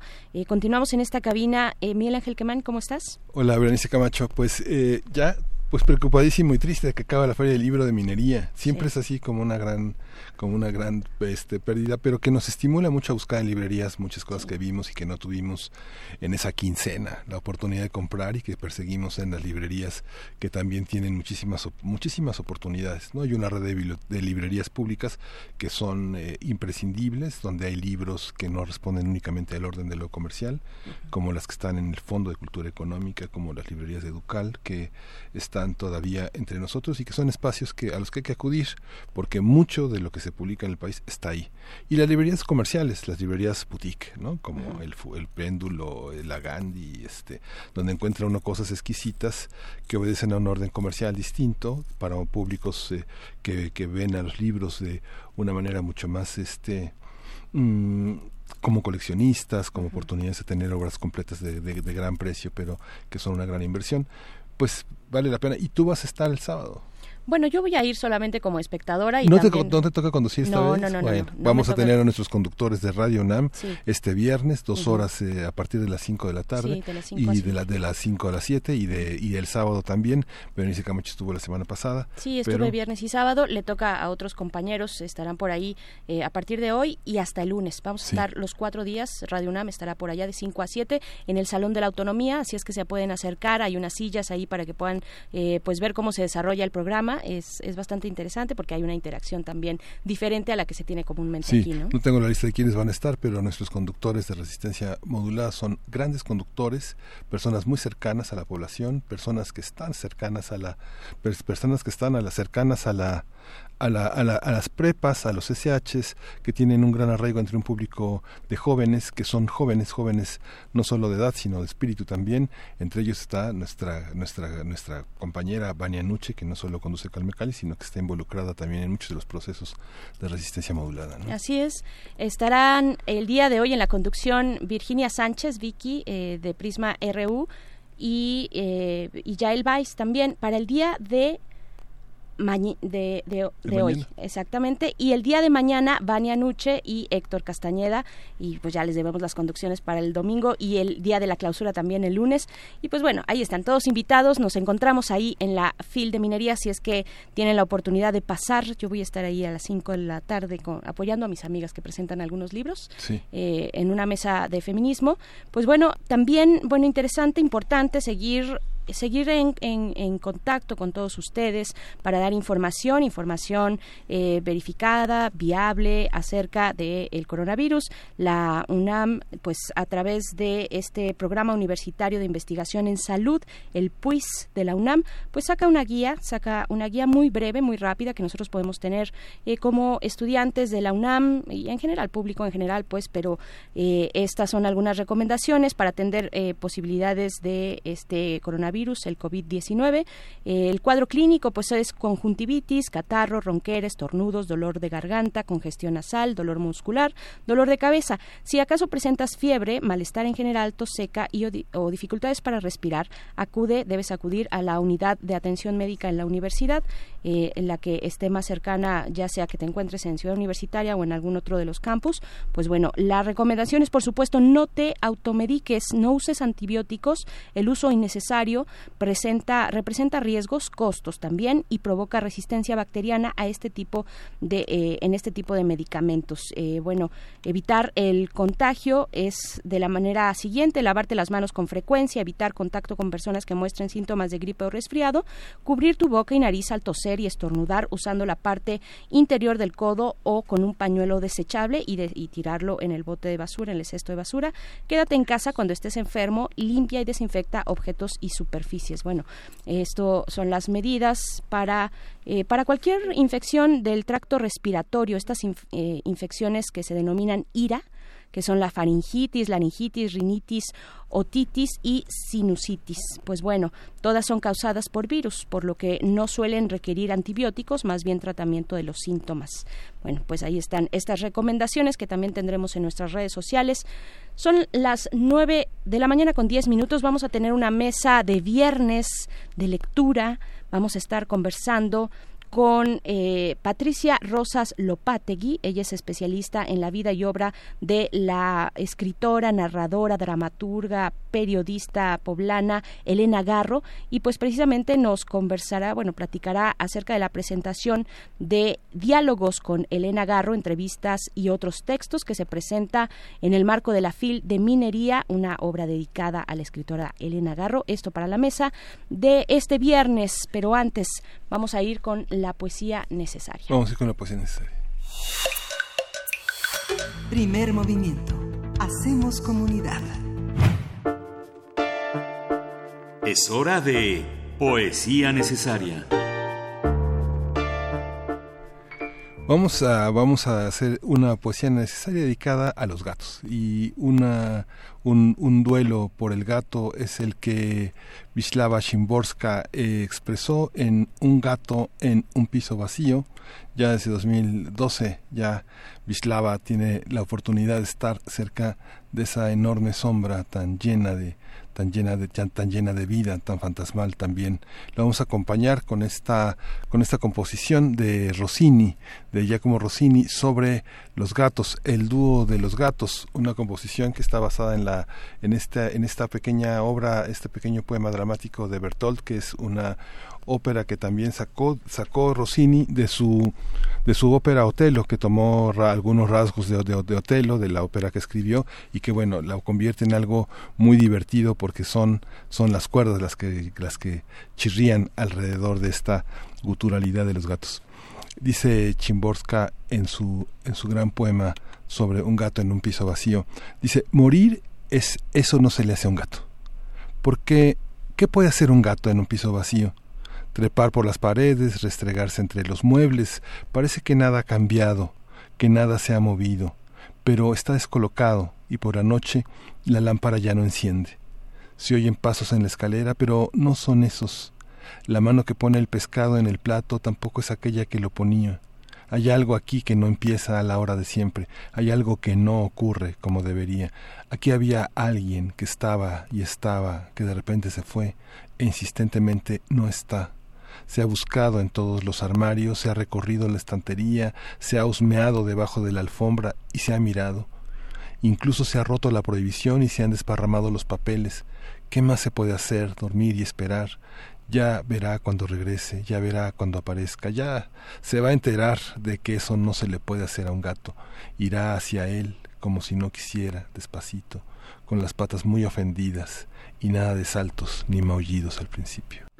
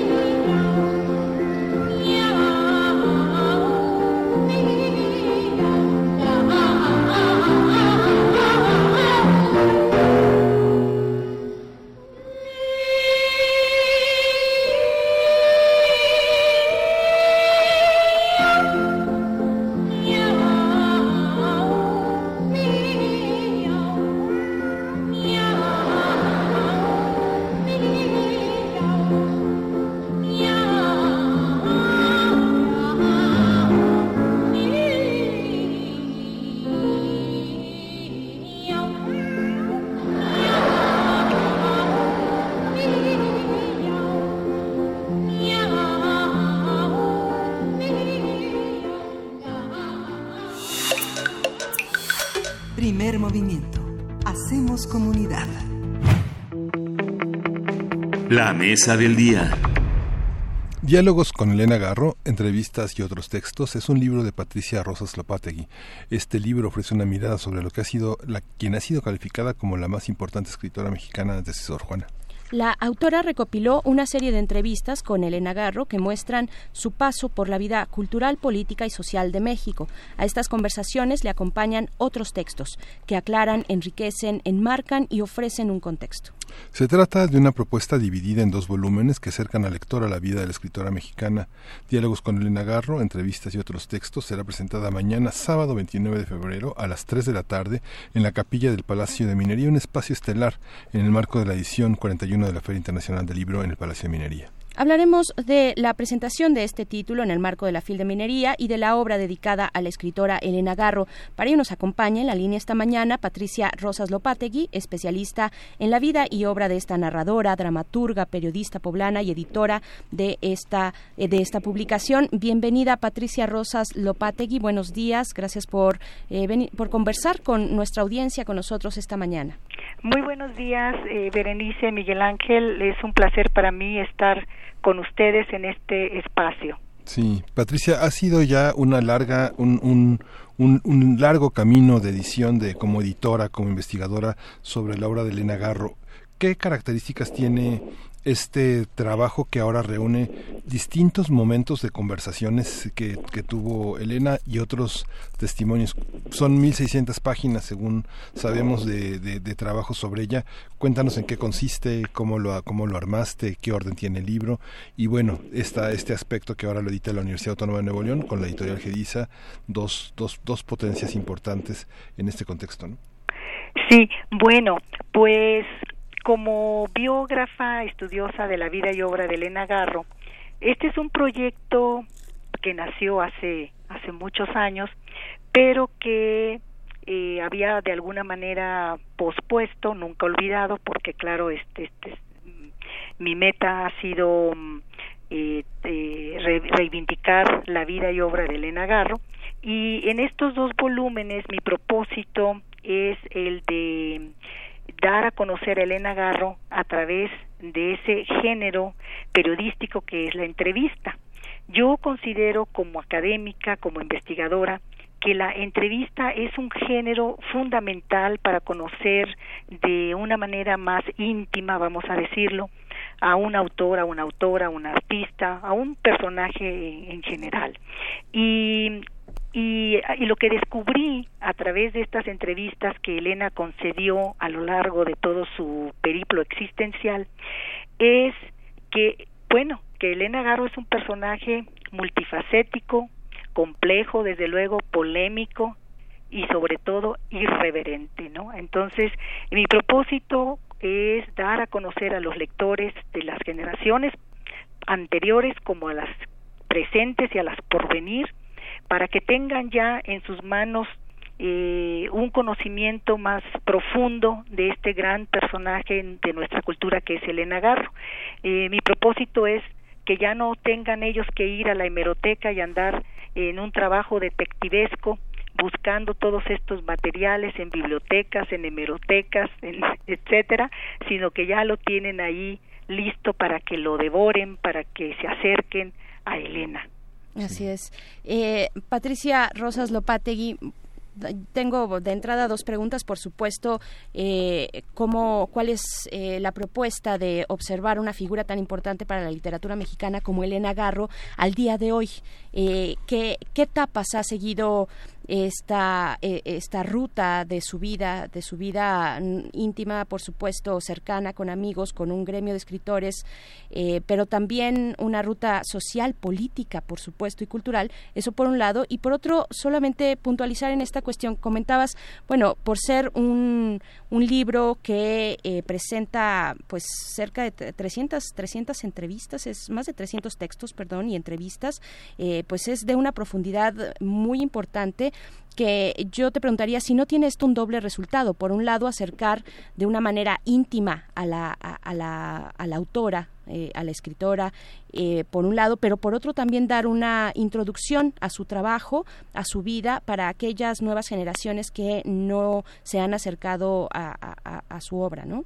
Exactamente. Eh, definitivamente ese ha sido uno de mis propósitos, porque mm, eh, a mí me da muchísimo gusto ver que en estos momentos los jóvenes están eh, descubriendo a Elena, se están, la están leyendo eh, a través de su teatro, de, su, de sus cuentos, de su novelística o de sus memorias, pero que hay un desconocimiento sobre quién fue Elena Garro, ¿no? Y Elena Garro es un personaje fundamental, es un es una columna vertebral en nuestra cultura del siglo pasado y y que los jóvenes tengan ya la oportunidad de tener en sus manos eh, la biografía, una, en este caso una biografía dialogada que fui construyendo a través de, de, los diálogos que sostuvo Elena con, eh, bueno, múltiples personajes de la cultura. Y no solo, porque aquí lo que ustedes van a ver es que Elena eh, la vamos a conocer desde diferentes perspectivas, porque las preguntas que le hacen los periodistas, como, como reporteros son muy distintas a las que le hacemos los académicos, a las que le, le, hicimos los académicos, incluida yo, eh, es, es muy diferente, ¿no? El acercamiento y también eh, incluso personas que se acercaron a ella y que la entrevistaron de una manera eh, digamos más eh, informal estudiantes eh, admiradores suyos porque Elena tenía esa gran sensibilidad y esa personalidad eh, increíble de abrir prácticamente las puertas a todo mundo para eh, conversar no eh, fue una era una fue una conversadora maravillosa, ¿no? Una mujer muy preocupada, como ustedes señalan, por las causas sociales, ella se involucró eh, en la política en los años 60 al lado de Carlos Alberto Madrazo en su propósito de democratizar el sistema político mexicano defendió a los campesinos en contra de los terratenientes que les los despojaban de sus tierras. Entonces Elena es un personaje muy amplio muy polifacético y esto es mi propósito, que los, las nuevas generaciones conozcan a Elena Garro, no solamente a través de la lectura de sus obras, que claro, por supuesto, eso es esencial, sino también quién fue esta mujer, ¿no? ¿Qué hizo? ¿Qué, ¿Cómo vivió? Eh, eh, ¿Cuáles fueron sus compromisos? no solamente literarios, sino políticos, sociales, existenciales, y cómo se relacionó con el con, con la cultura eh, en los años 40, 50, 60 y después qué sucedió en el 68, qué pasó con Elena Garro, qué injusticia se cometió con ella en el marco del, del movimiento estudiantil que la obligó a exiliarse del país y que vivió fuera de México 20 años y en la miseria, en el hambre, eh, en, en, años realmente aterradores al lado de su hija Elena Paz el regreso apoteótico de Elena en 1991, que México no la había olvidado, sus lectores, sus seguidores, en fin, ahí está Elena completa para todos ustedes. Sí, aunque regresó en 91, pero después la olvidaron. Pero esta, esta cruzada que prácticamente has emprendido, Patricia, ha tenido muchos momentos polémicos, porque en los libros que has escrito has reunido cosas que han sido incómodas para varias personas que han protestado por esta labor que has hecho. Yo recuerdo un amigo, Alberto Paredes, que eh, llorábamos eh, la, la pérdida de Severino Salazar, pero él se puso a trabajar y hizo las obras completas de Severino. Mucha gente este, lloró y aplaudió, pero nadie se ha puesto a hacer ese trabajo que, has, que te has puesto a hacer. ¿Cuáles han sido los momentos más polémicos? Porque están las versiones del Archivo General de la Nación, las versiones públicas que la Dirección Federal de Seguridad hizo con las declaraciones supuestamente que Elena Garro había realizado para ese, para ese propósito, denunciando amigos, artistas, a personas que estaban afiliadas al 68, incluso a los al propio Octavio Paz, incluso señalando aspectos que tenían que ver con orientación sexual, religioso, este aspectos muy íntimos de una comunidad que le había dado toda su confianza. ¿Qué pasó con esa parte? Bueno, es que ahí hay muchos mitos, ¿no? Que, que debemos de deconstruir, que debemos de, obviamente ya aclarar y con base en documentos. Eh, es, un, es un tema bastante amplio, bastante complejo y que incluso el propósito del volumen 1 precisamente es buscar de construir mitos que se, que, bueno, que básicamente construyó el gobierno, el Estado, el poder para eliminar de la vida política y de la vida cultural a Elena Garro. Elena Garro es un personaje que desde finales de los años 50 se había propuesto defender a los campesinos. Primero comenzó ella defendiendo a los, a los campesinos de la comunidad de Aguatepec, Morelos, que estaban siendo despojados de sus tierras. Y, y en enero, en enero de 1959, el juez eh, había declarado eh, eh, ilegal el despojo de estos tierras, de estas tierras que eran comunitarias. Y entonces ahí Elena comienza a ser un, no una piedrita, sino una piedrota que molestaba al sistema. Y de hecho, eh, en, aquel entonces el presidente López Mateos eh, prácticamente obliga de una manera muy sutil y muy diplomática a Elena Garro a salir del país. Elena Garro se tiene que ir prácticamente obligada y en esto también se, se, se comenta el, o la misma Elena Garro lo comenta en, en, en, en algunas de estas entrevistas que eh, el mismo presidente le había pedido a Octavio Paz que ayudara a que Elena dejara el país ¿no? Porque estaba causando muchos problemas. Entonces Elena ese es uno de los primeros exilios, ¿no? De tipo eh, por estas causas se va a, a Europa y regresa en 1963, ¿no? Pero Elena regresa y continúa con el activismo y no solamente con el activismo social, sino después se involucra con Carlos Alberto Madrazo en el movimiento que bueno, eh, que llevaba ya la, la, la, la, mira de crear un nuevo partido político, que Carlos Madrazo estaba ya conformando que se iba a llamar Patria Nueva y que iba efectivamente a, a hacerle la oposición al PRI en la siguiente elección presidencial, no en la del 70. Y bueno, aquí hay un tema bastante complejo que es el de eh, el del 68, ¿no? Porque al mismo tiempo que, que que surge el movimiento del 68 en julio, el movimiento de Carlos Alberto Madrazo estaba cobrando fuerza y Elena Garro como madracista, aquí este es el punto, es que Elena Garro no pertenecía al movimiento estudiantil. Ella consideraba que el movimiento era endeble y que no eh, representaba desde su punto de vista que no iba a llevar a cabo los cambios fundamentales que necesitaba la nación y que eso lo representaba Madrazo a través de su movimiento. Hay que recordar que Madrazo había intentado eh, reestructurar el, el partido como director del PRI en 1965, pero que el mismo sistema lo obligó a renunciar al PRI, ¿no? Por sus por sus reformas. Entonces, eh, eh, tanto Madrazo como Elena van a ser dos figuras muy incómodas para el sistema. Y, lo que hizo eh, en ese momento el gobierno, el Estado, fue crear un, un, un, complot, ¿no? Para acusar tanto a Madrazo como a Elena de que estaban, ah, que eran los líderes principales de esta conspiración para derrocar al gobierno de Díaz Ordaz e instaurar un gobierno comunista, lo cual era absolutamente eh, falso, ¿no? Y aquí entra también la Dirección Federal de Seguridad, que era la policía secreta del, del, del gobierno y que orquestaron, digamos, todo toda esta toda esta treta, vamos a decir, esta farsa para culparlos a ellos los convirtieron en los chivos expiatorios y, de, y desacreditarlos y expulsarlos de la vida nacional, ¿no? Entonces eso se plantea en el en el volumen 1 y, y, bueno, entonces creo que hay muchos mitos, ¿no? Como también el mito de que Elena acusó a los intelectuales. Elena tenía ya una guerra con los intelectuales, una guerra que había nacido, que yo pienso que nació desde que se casó con Octavio Paz, porque Elena va a representar una línea completamente opuesta, ¿no? Elena va a ser la irreverencia, va a ser la transgresión, va a ser la libertad de expresión a costa de lo que sea.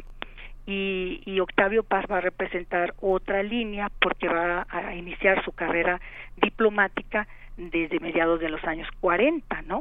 Entonces, todo esto es lo que tenemos que, eh, que, que, entender, que comprender, que analizar dentro de, los contextos respectivos, ¿no? claro, en este pasaje que mencionas con de, de la mano o a un lado de Carlos Madrazo, eh, ¿Qué pasó después? ¿Qué pasó? Nos estás hablando del año de 1968 y al año siguiente eh, Carlos Madrazo muere en un accidente aéreo, también muy eh, de una manera muy, muy sospechosa, o hay sospechas, al menos hubo sospechas en torno a este accidente. ¿Qué pasa con Elena Garro una vez que se queda en esta, siendo eh, señalada como una de las cabecillas de una conjura comunista para derrocar al gobierno mexicano?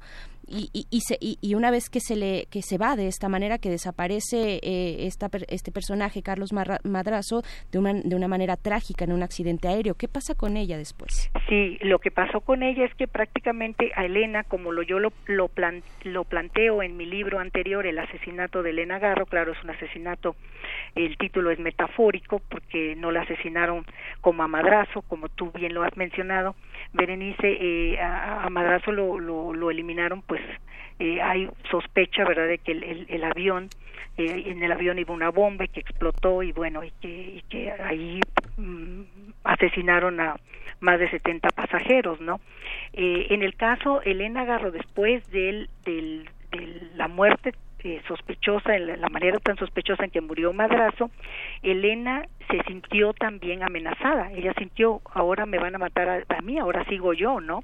De hecho, Elena, a las a las pocas semanas del asesinato de Madrazo, yo así lo llamo ya asesinato, es un asesinato de Estado, un crimen de Estado, Elena eh, huye de México, tiene la intención de llegar a París, ¿no? Huyendo de, de, la, amenaza que que que, que, que, siente, pero no logra, no tiene suficientes recursos, llega hasta Nueva York con su hija Elena, y finalmente decide de regresar a México, esto en, en 1969, después del asesinato, el asesinato de Madrazo fue el 4 de junio ¿no? del 69, o sea, nueve meses después de la masacre de Tlatelolco.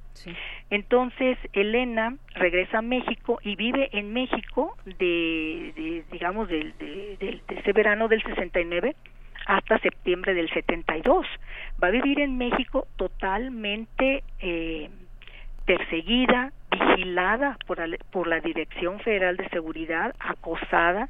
Elena nunca jamás puede volver a publicar, no puede desmentir todas las acusaciones que se le hacen, no le permiten eh, rebatir eh, en la prensa y finalmente en 1972 es cuando sale huyendo nuevamente, ¿no? Eh, esta vez eh, llega, logra llegar hasta Nueva York, ahí permanece del 72 al 74 con su hija Elena, pide asilo político, se lo niegan y de ahí se trasladan las dos también en, condiciones pues sumamente precarias a, Madrid. Y en Madrid es donde van a vivir lo para mí eh, lo por lo que yo he estudiado los años más desgarradores del exilio los viven en, en Madrid no del 74 hasta el 81 ya en, en 1980 comienza a haber ya un poco más de luz sobre Elena cuando Joaquín Mortiz publica Andamos huyendo Lola, comienzan a publicarse algunas de sus obras, comienza a recibir un poco de dinero, eh, el Grijalvo le da el premio de novela por testimonio sobre Mariana y con ese dinero logran mudarse a París. En fin, eh, yo podría decir que después del 68 Elena Garro vivió los últimos 30 años de su vida eh, eh, totalmente desacreditada, rodeada por esta leyenda negra y por estos mitos que todavía persisten hasta hasta el día de hoy. Sí, y fue complejísima la relación de Elena Compás, ¿no?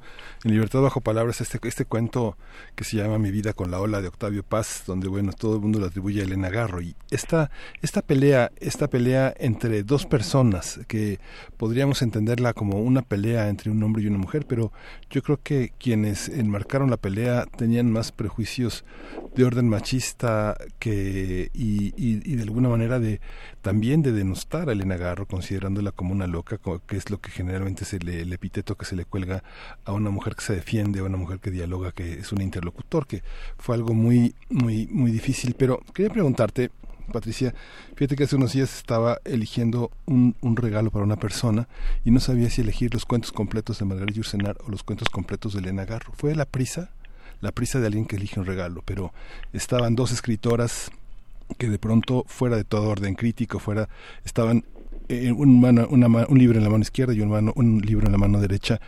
Elena Garro es un clásico, o sea, es un clásico.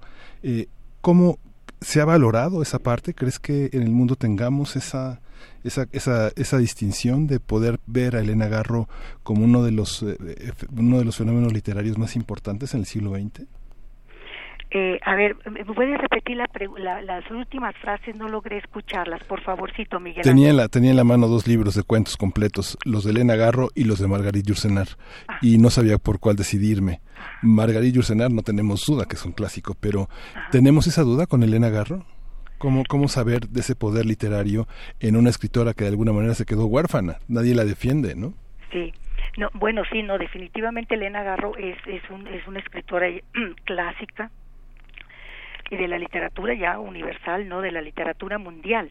Y lo que pasa es que precisamente por esta leyenda que sigue cubriendo, esta leyenda negra que sigue cubriendo Elena Garro, lamentablemente no le hemos dado el lugar que ella se merece, porque eh, a pesar de que efectivamente a raíz del centenario de Elena en el 2016 se han estado reeditando sus obras, eh, Elena no, forma parte del canon, es decir, todavía no es una lectura obligatoria en, en, nuestra, nuestras letras nacionales como lo son Juan Rulfo, Carlos Fuentes, Octavio Paz, eh, bueno, vamos a decir Rosario Castellanos, aunque creo que también me parece a mí que últimamente está un poco olvidada Rosario Castellanos. Pero lo que pasa aquí es que estamos ante un, una sociedad muy machista, ¿no? Muy, muy falocéntrica y, y, mm, bueno, y tenemos un una situación aquí muy especial, ¿no? Porque también, también tenemos la presencia de, de, Octavio Paz y de este grupo tan poderoso que, que, representa la cultura oficial que no permiten que Elena Garro ocupe el lugar que ella se merece. y también porque Elena Garro, de alguna manera, perdón, tú ya lo mencionaste, perdón, es que me está tocando un poco la alergia con el clima y el cambio, ¿no? El polen y demás. Eh, ahora que, que, estás mencionando a eh, eh, también este, a Rosario Castellanos, perdón, eh, yo, yo preguntaría, y para, para que sigas también el hilo de esta respuesta que nos estás comentando, eh, si hay una reivindicación de, de estas escritoras. La misma eh, universidad ha hecho eh, una serie, una colección de escritoras que, que, que, es precisamente eso, es un esfuerzo por reivindicar, es Vindicta, se, se llama la colección, ya, ya muchos la conocemos, pero con estos dos personajes, tanto Elena Garro como, Natal, como Rosario Castellanos, estaba yo pensando por eso me trabo un poco, estoy pensando en la película que recientemente se estrenó, bueno, en, en 2018, que dirige Natalia Beristain sobre la vida de Rosario Castellanos. Eh, desde joven universitaria, después profesora de la UNAM, en fin, todo esto eh, con una muerte trágica, accidental, trágica en su casa, en fin, hay una reivindicación de estas mujeres y también de la mano tal vez una mirada crítica hacia una estructura eh, en torno a la literatura que, que, las desfavoreció, por decir lo menos.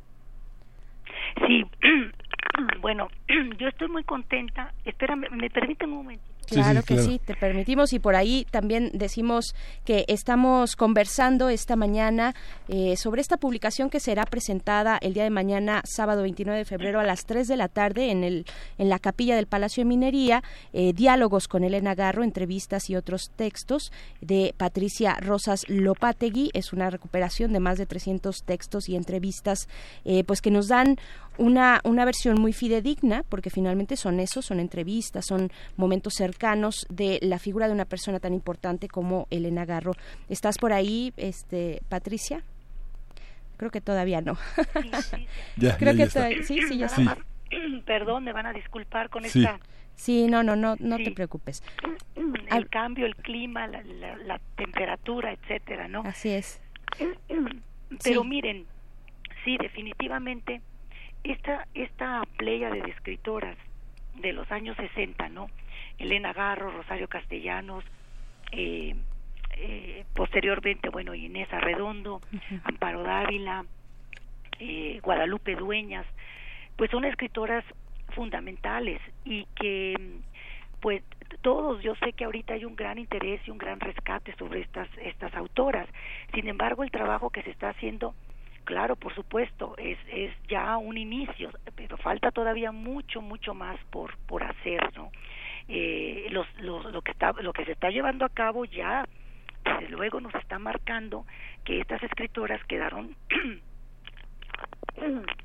quedaron olvidadas Ay, creo que creo que perdimos y qué buena conversación estamos teniendo con Patricia Rosas Lopategui.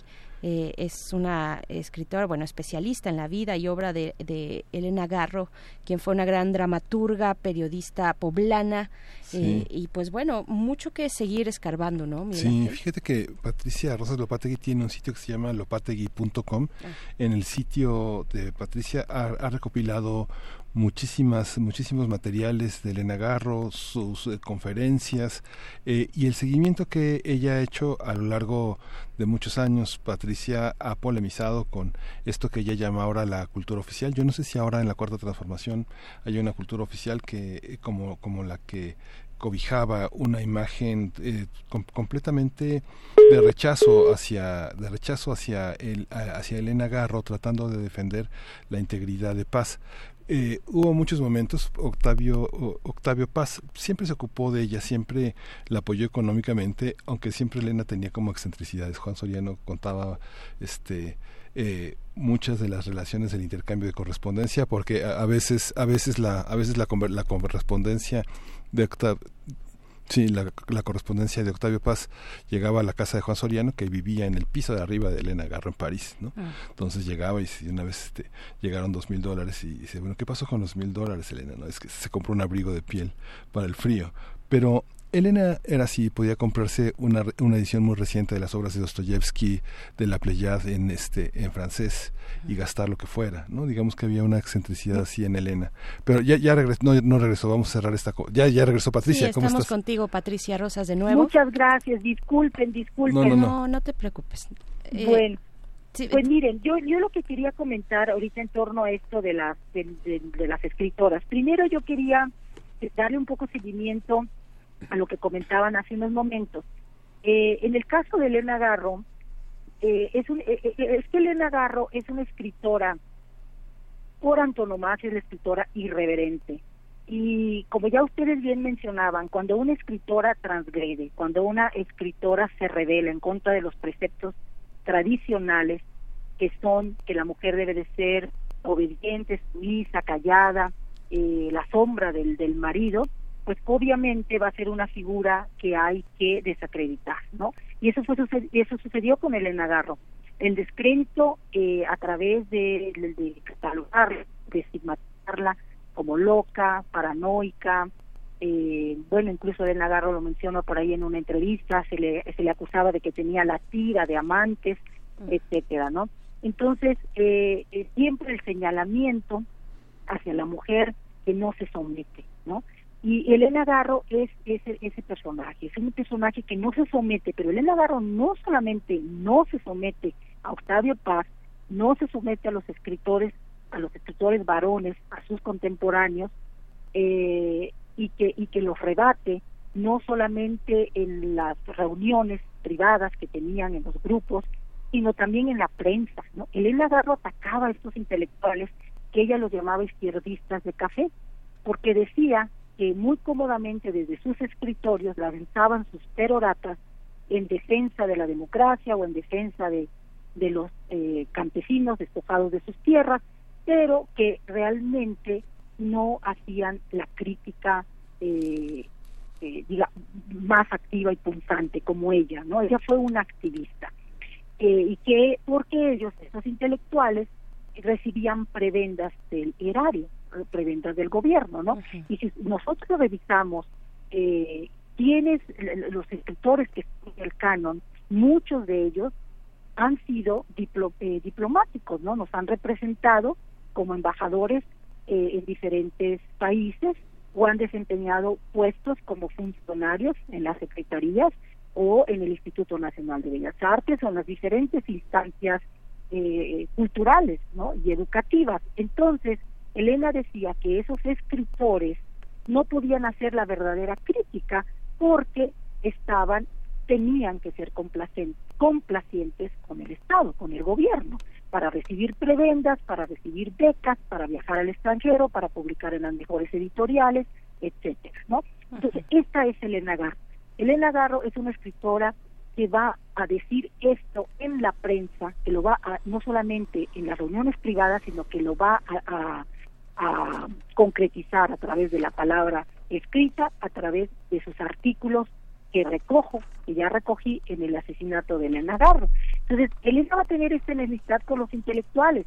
Cuando el 68, cuando el gobierno armó este complot para desprestigiarla, esos intelectuales se unieron al Estado, al gobierno, a la policía secreta para desacreditarla, porque traían esa guerra, ¿no? O sea, que Elena representa, representaba lo opuesto a pues estos, a este grupo, ¿no? Entonces, esta figura es por eso también que, que al mismo statu quo no le conviene que se ventilen todos estos aspectos, ¿no? Y, sigue completamente eh, sepultada. Pues, y en el caso de las otras escritoras que ustedes mencionaban, definitivamente son también escritoras que han que transgredieron eh, los roles tradicionales, ¿no?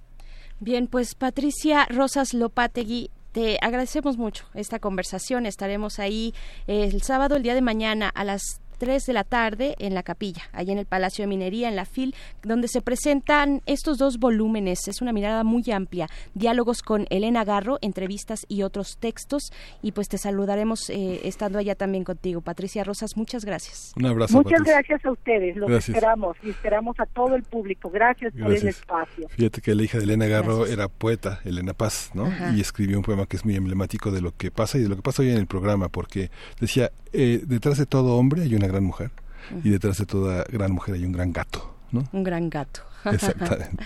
pues bien, así, así esta mañana ya nos han dicho en redes sociales que sí, hay muchos amantes de los gatos, eh, hay muchos que compartimos ese, ese amor ese amor por los gatos, pero vamos a ir con una complacencia musical para Mirko Zun. Te mandamos saludos y escucharemos esto que nos propones para la mañana de Mercedes Sosa, solo le pido a Dios, bueno, todo un clásico.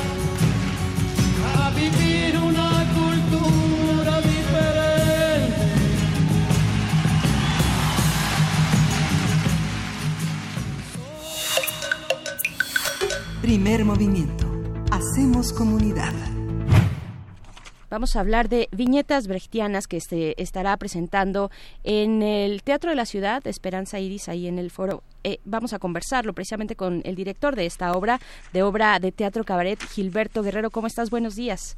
Buenos días, Berenice. Muy bien. Gracias por el espacio. No, al contrario, ¿lo dije bien? ¿Es teatro cabaret? Pues sí, es un espectáculo a partir de textos de Brecht, pero en un formato como de cabaret berlinés. Es decir, me preguntan mucho por qué viñetas son como sketches, son este fragmentos de distintos eh, tipos de material, eh, pero todo está como unido por dos vías, una la parte musical y la otra el asunto de de un interrogatorio que le hacen cuando lo acusa el senador McCarthy de actividad antinorteamericana. Entonces, eso no, es el pretexto estructural para presentar poemas, canciones, un par de escenas de teatro y, algunos textos con ese sentido del humor que él tenía sobre cosas teatrales, iluminación, reparto, etcétera. La música acompaña también eh, de, de, una manera, es, es parte de, eh, de toda la apuesta, ¿no? Sí, no, la música es muy importante. La música es muy importante. Mira, este, nosotros eh, conservamos tres de las canciones originales. Eh, en parte, las primeras dos, cuando las elegimos, era, era porque queríamos mostrarle a la gente que ha oído canciones de Brecht desde hace muchos años. Entonces, es Mackie y, por supuesto, una canción que los dos hicieron muy, muy célebre, que es Alabama Song. Claro, claro. ¿no? Que son de dos obras distintas. Y agregamos más adelante este, en este proceso de, trabajo la canción de los cañones, que es de la ópera de los tres centavos. Todas las otras canciones, eh, quiero decirte que en realidad son poemas de Brecht que musicalizó a Lina Ramírez. Lina Ramírez es una compositora mexicana, a mí me parece muy, muy talentosa. Se especializa en, en, en Latin Jazz, pero ha hecho un trabajo de investigación y de armonía que, nos coloca muy bien dentro de la estética de Kurt Weill. claro. Eh, un poquito, una probadita de la, del, del teatro de, de Brecht que podemos estar observando en este, en este formato, un poco el tono de cabaret. Eh, ¿Qué, qué es lo que van a presentar? Bueno, vamos a presentar dos escenas. Ajá. Eh, y hemos elegido una que es muy realista y una que no es nada realista. Es todo lo contrario en cuanto a estilo. La realista es la esposa judía, que viene de la obra El, terror y miserias del Tercer Reich. Eh, se trata de una mujer que tiene que separarse del marido porque ella es judía y el esposo es ario y todo, ya, ya gobiernan los nazis y hay todo un bloqueo antes de, de, que las cosas se pongan todavía peor, ¿no? Es antes de que empiece la guerra. Y la otra escena es una escena que se llama Ayuda el hombre al hombre, de una obra que, que es eh, la obra didáctica de Baden-Baden. Y se trata de unos payasos crueles, ¿no?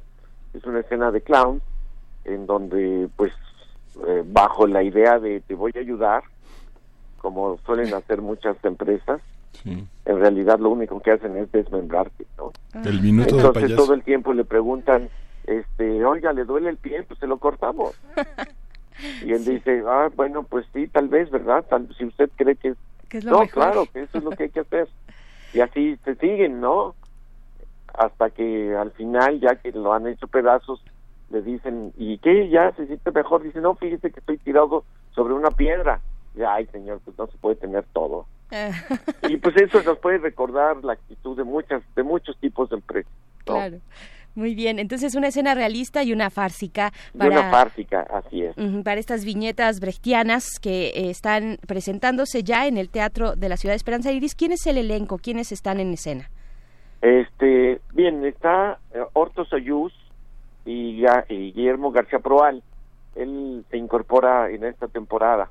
Está también Darinka Olmedo y este Karen Daneida.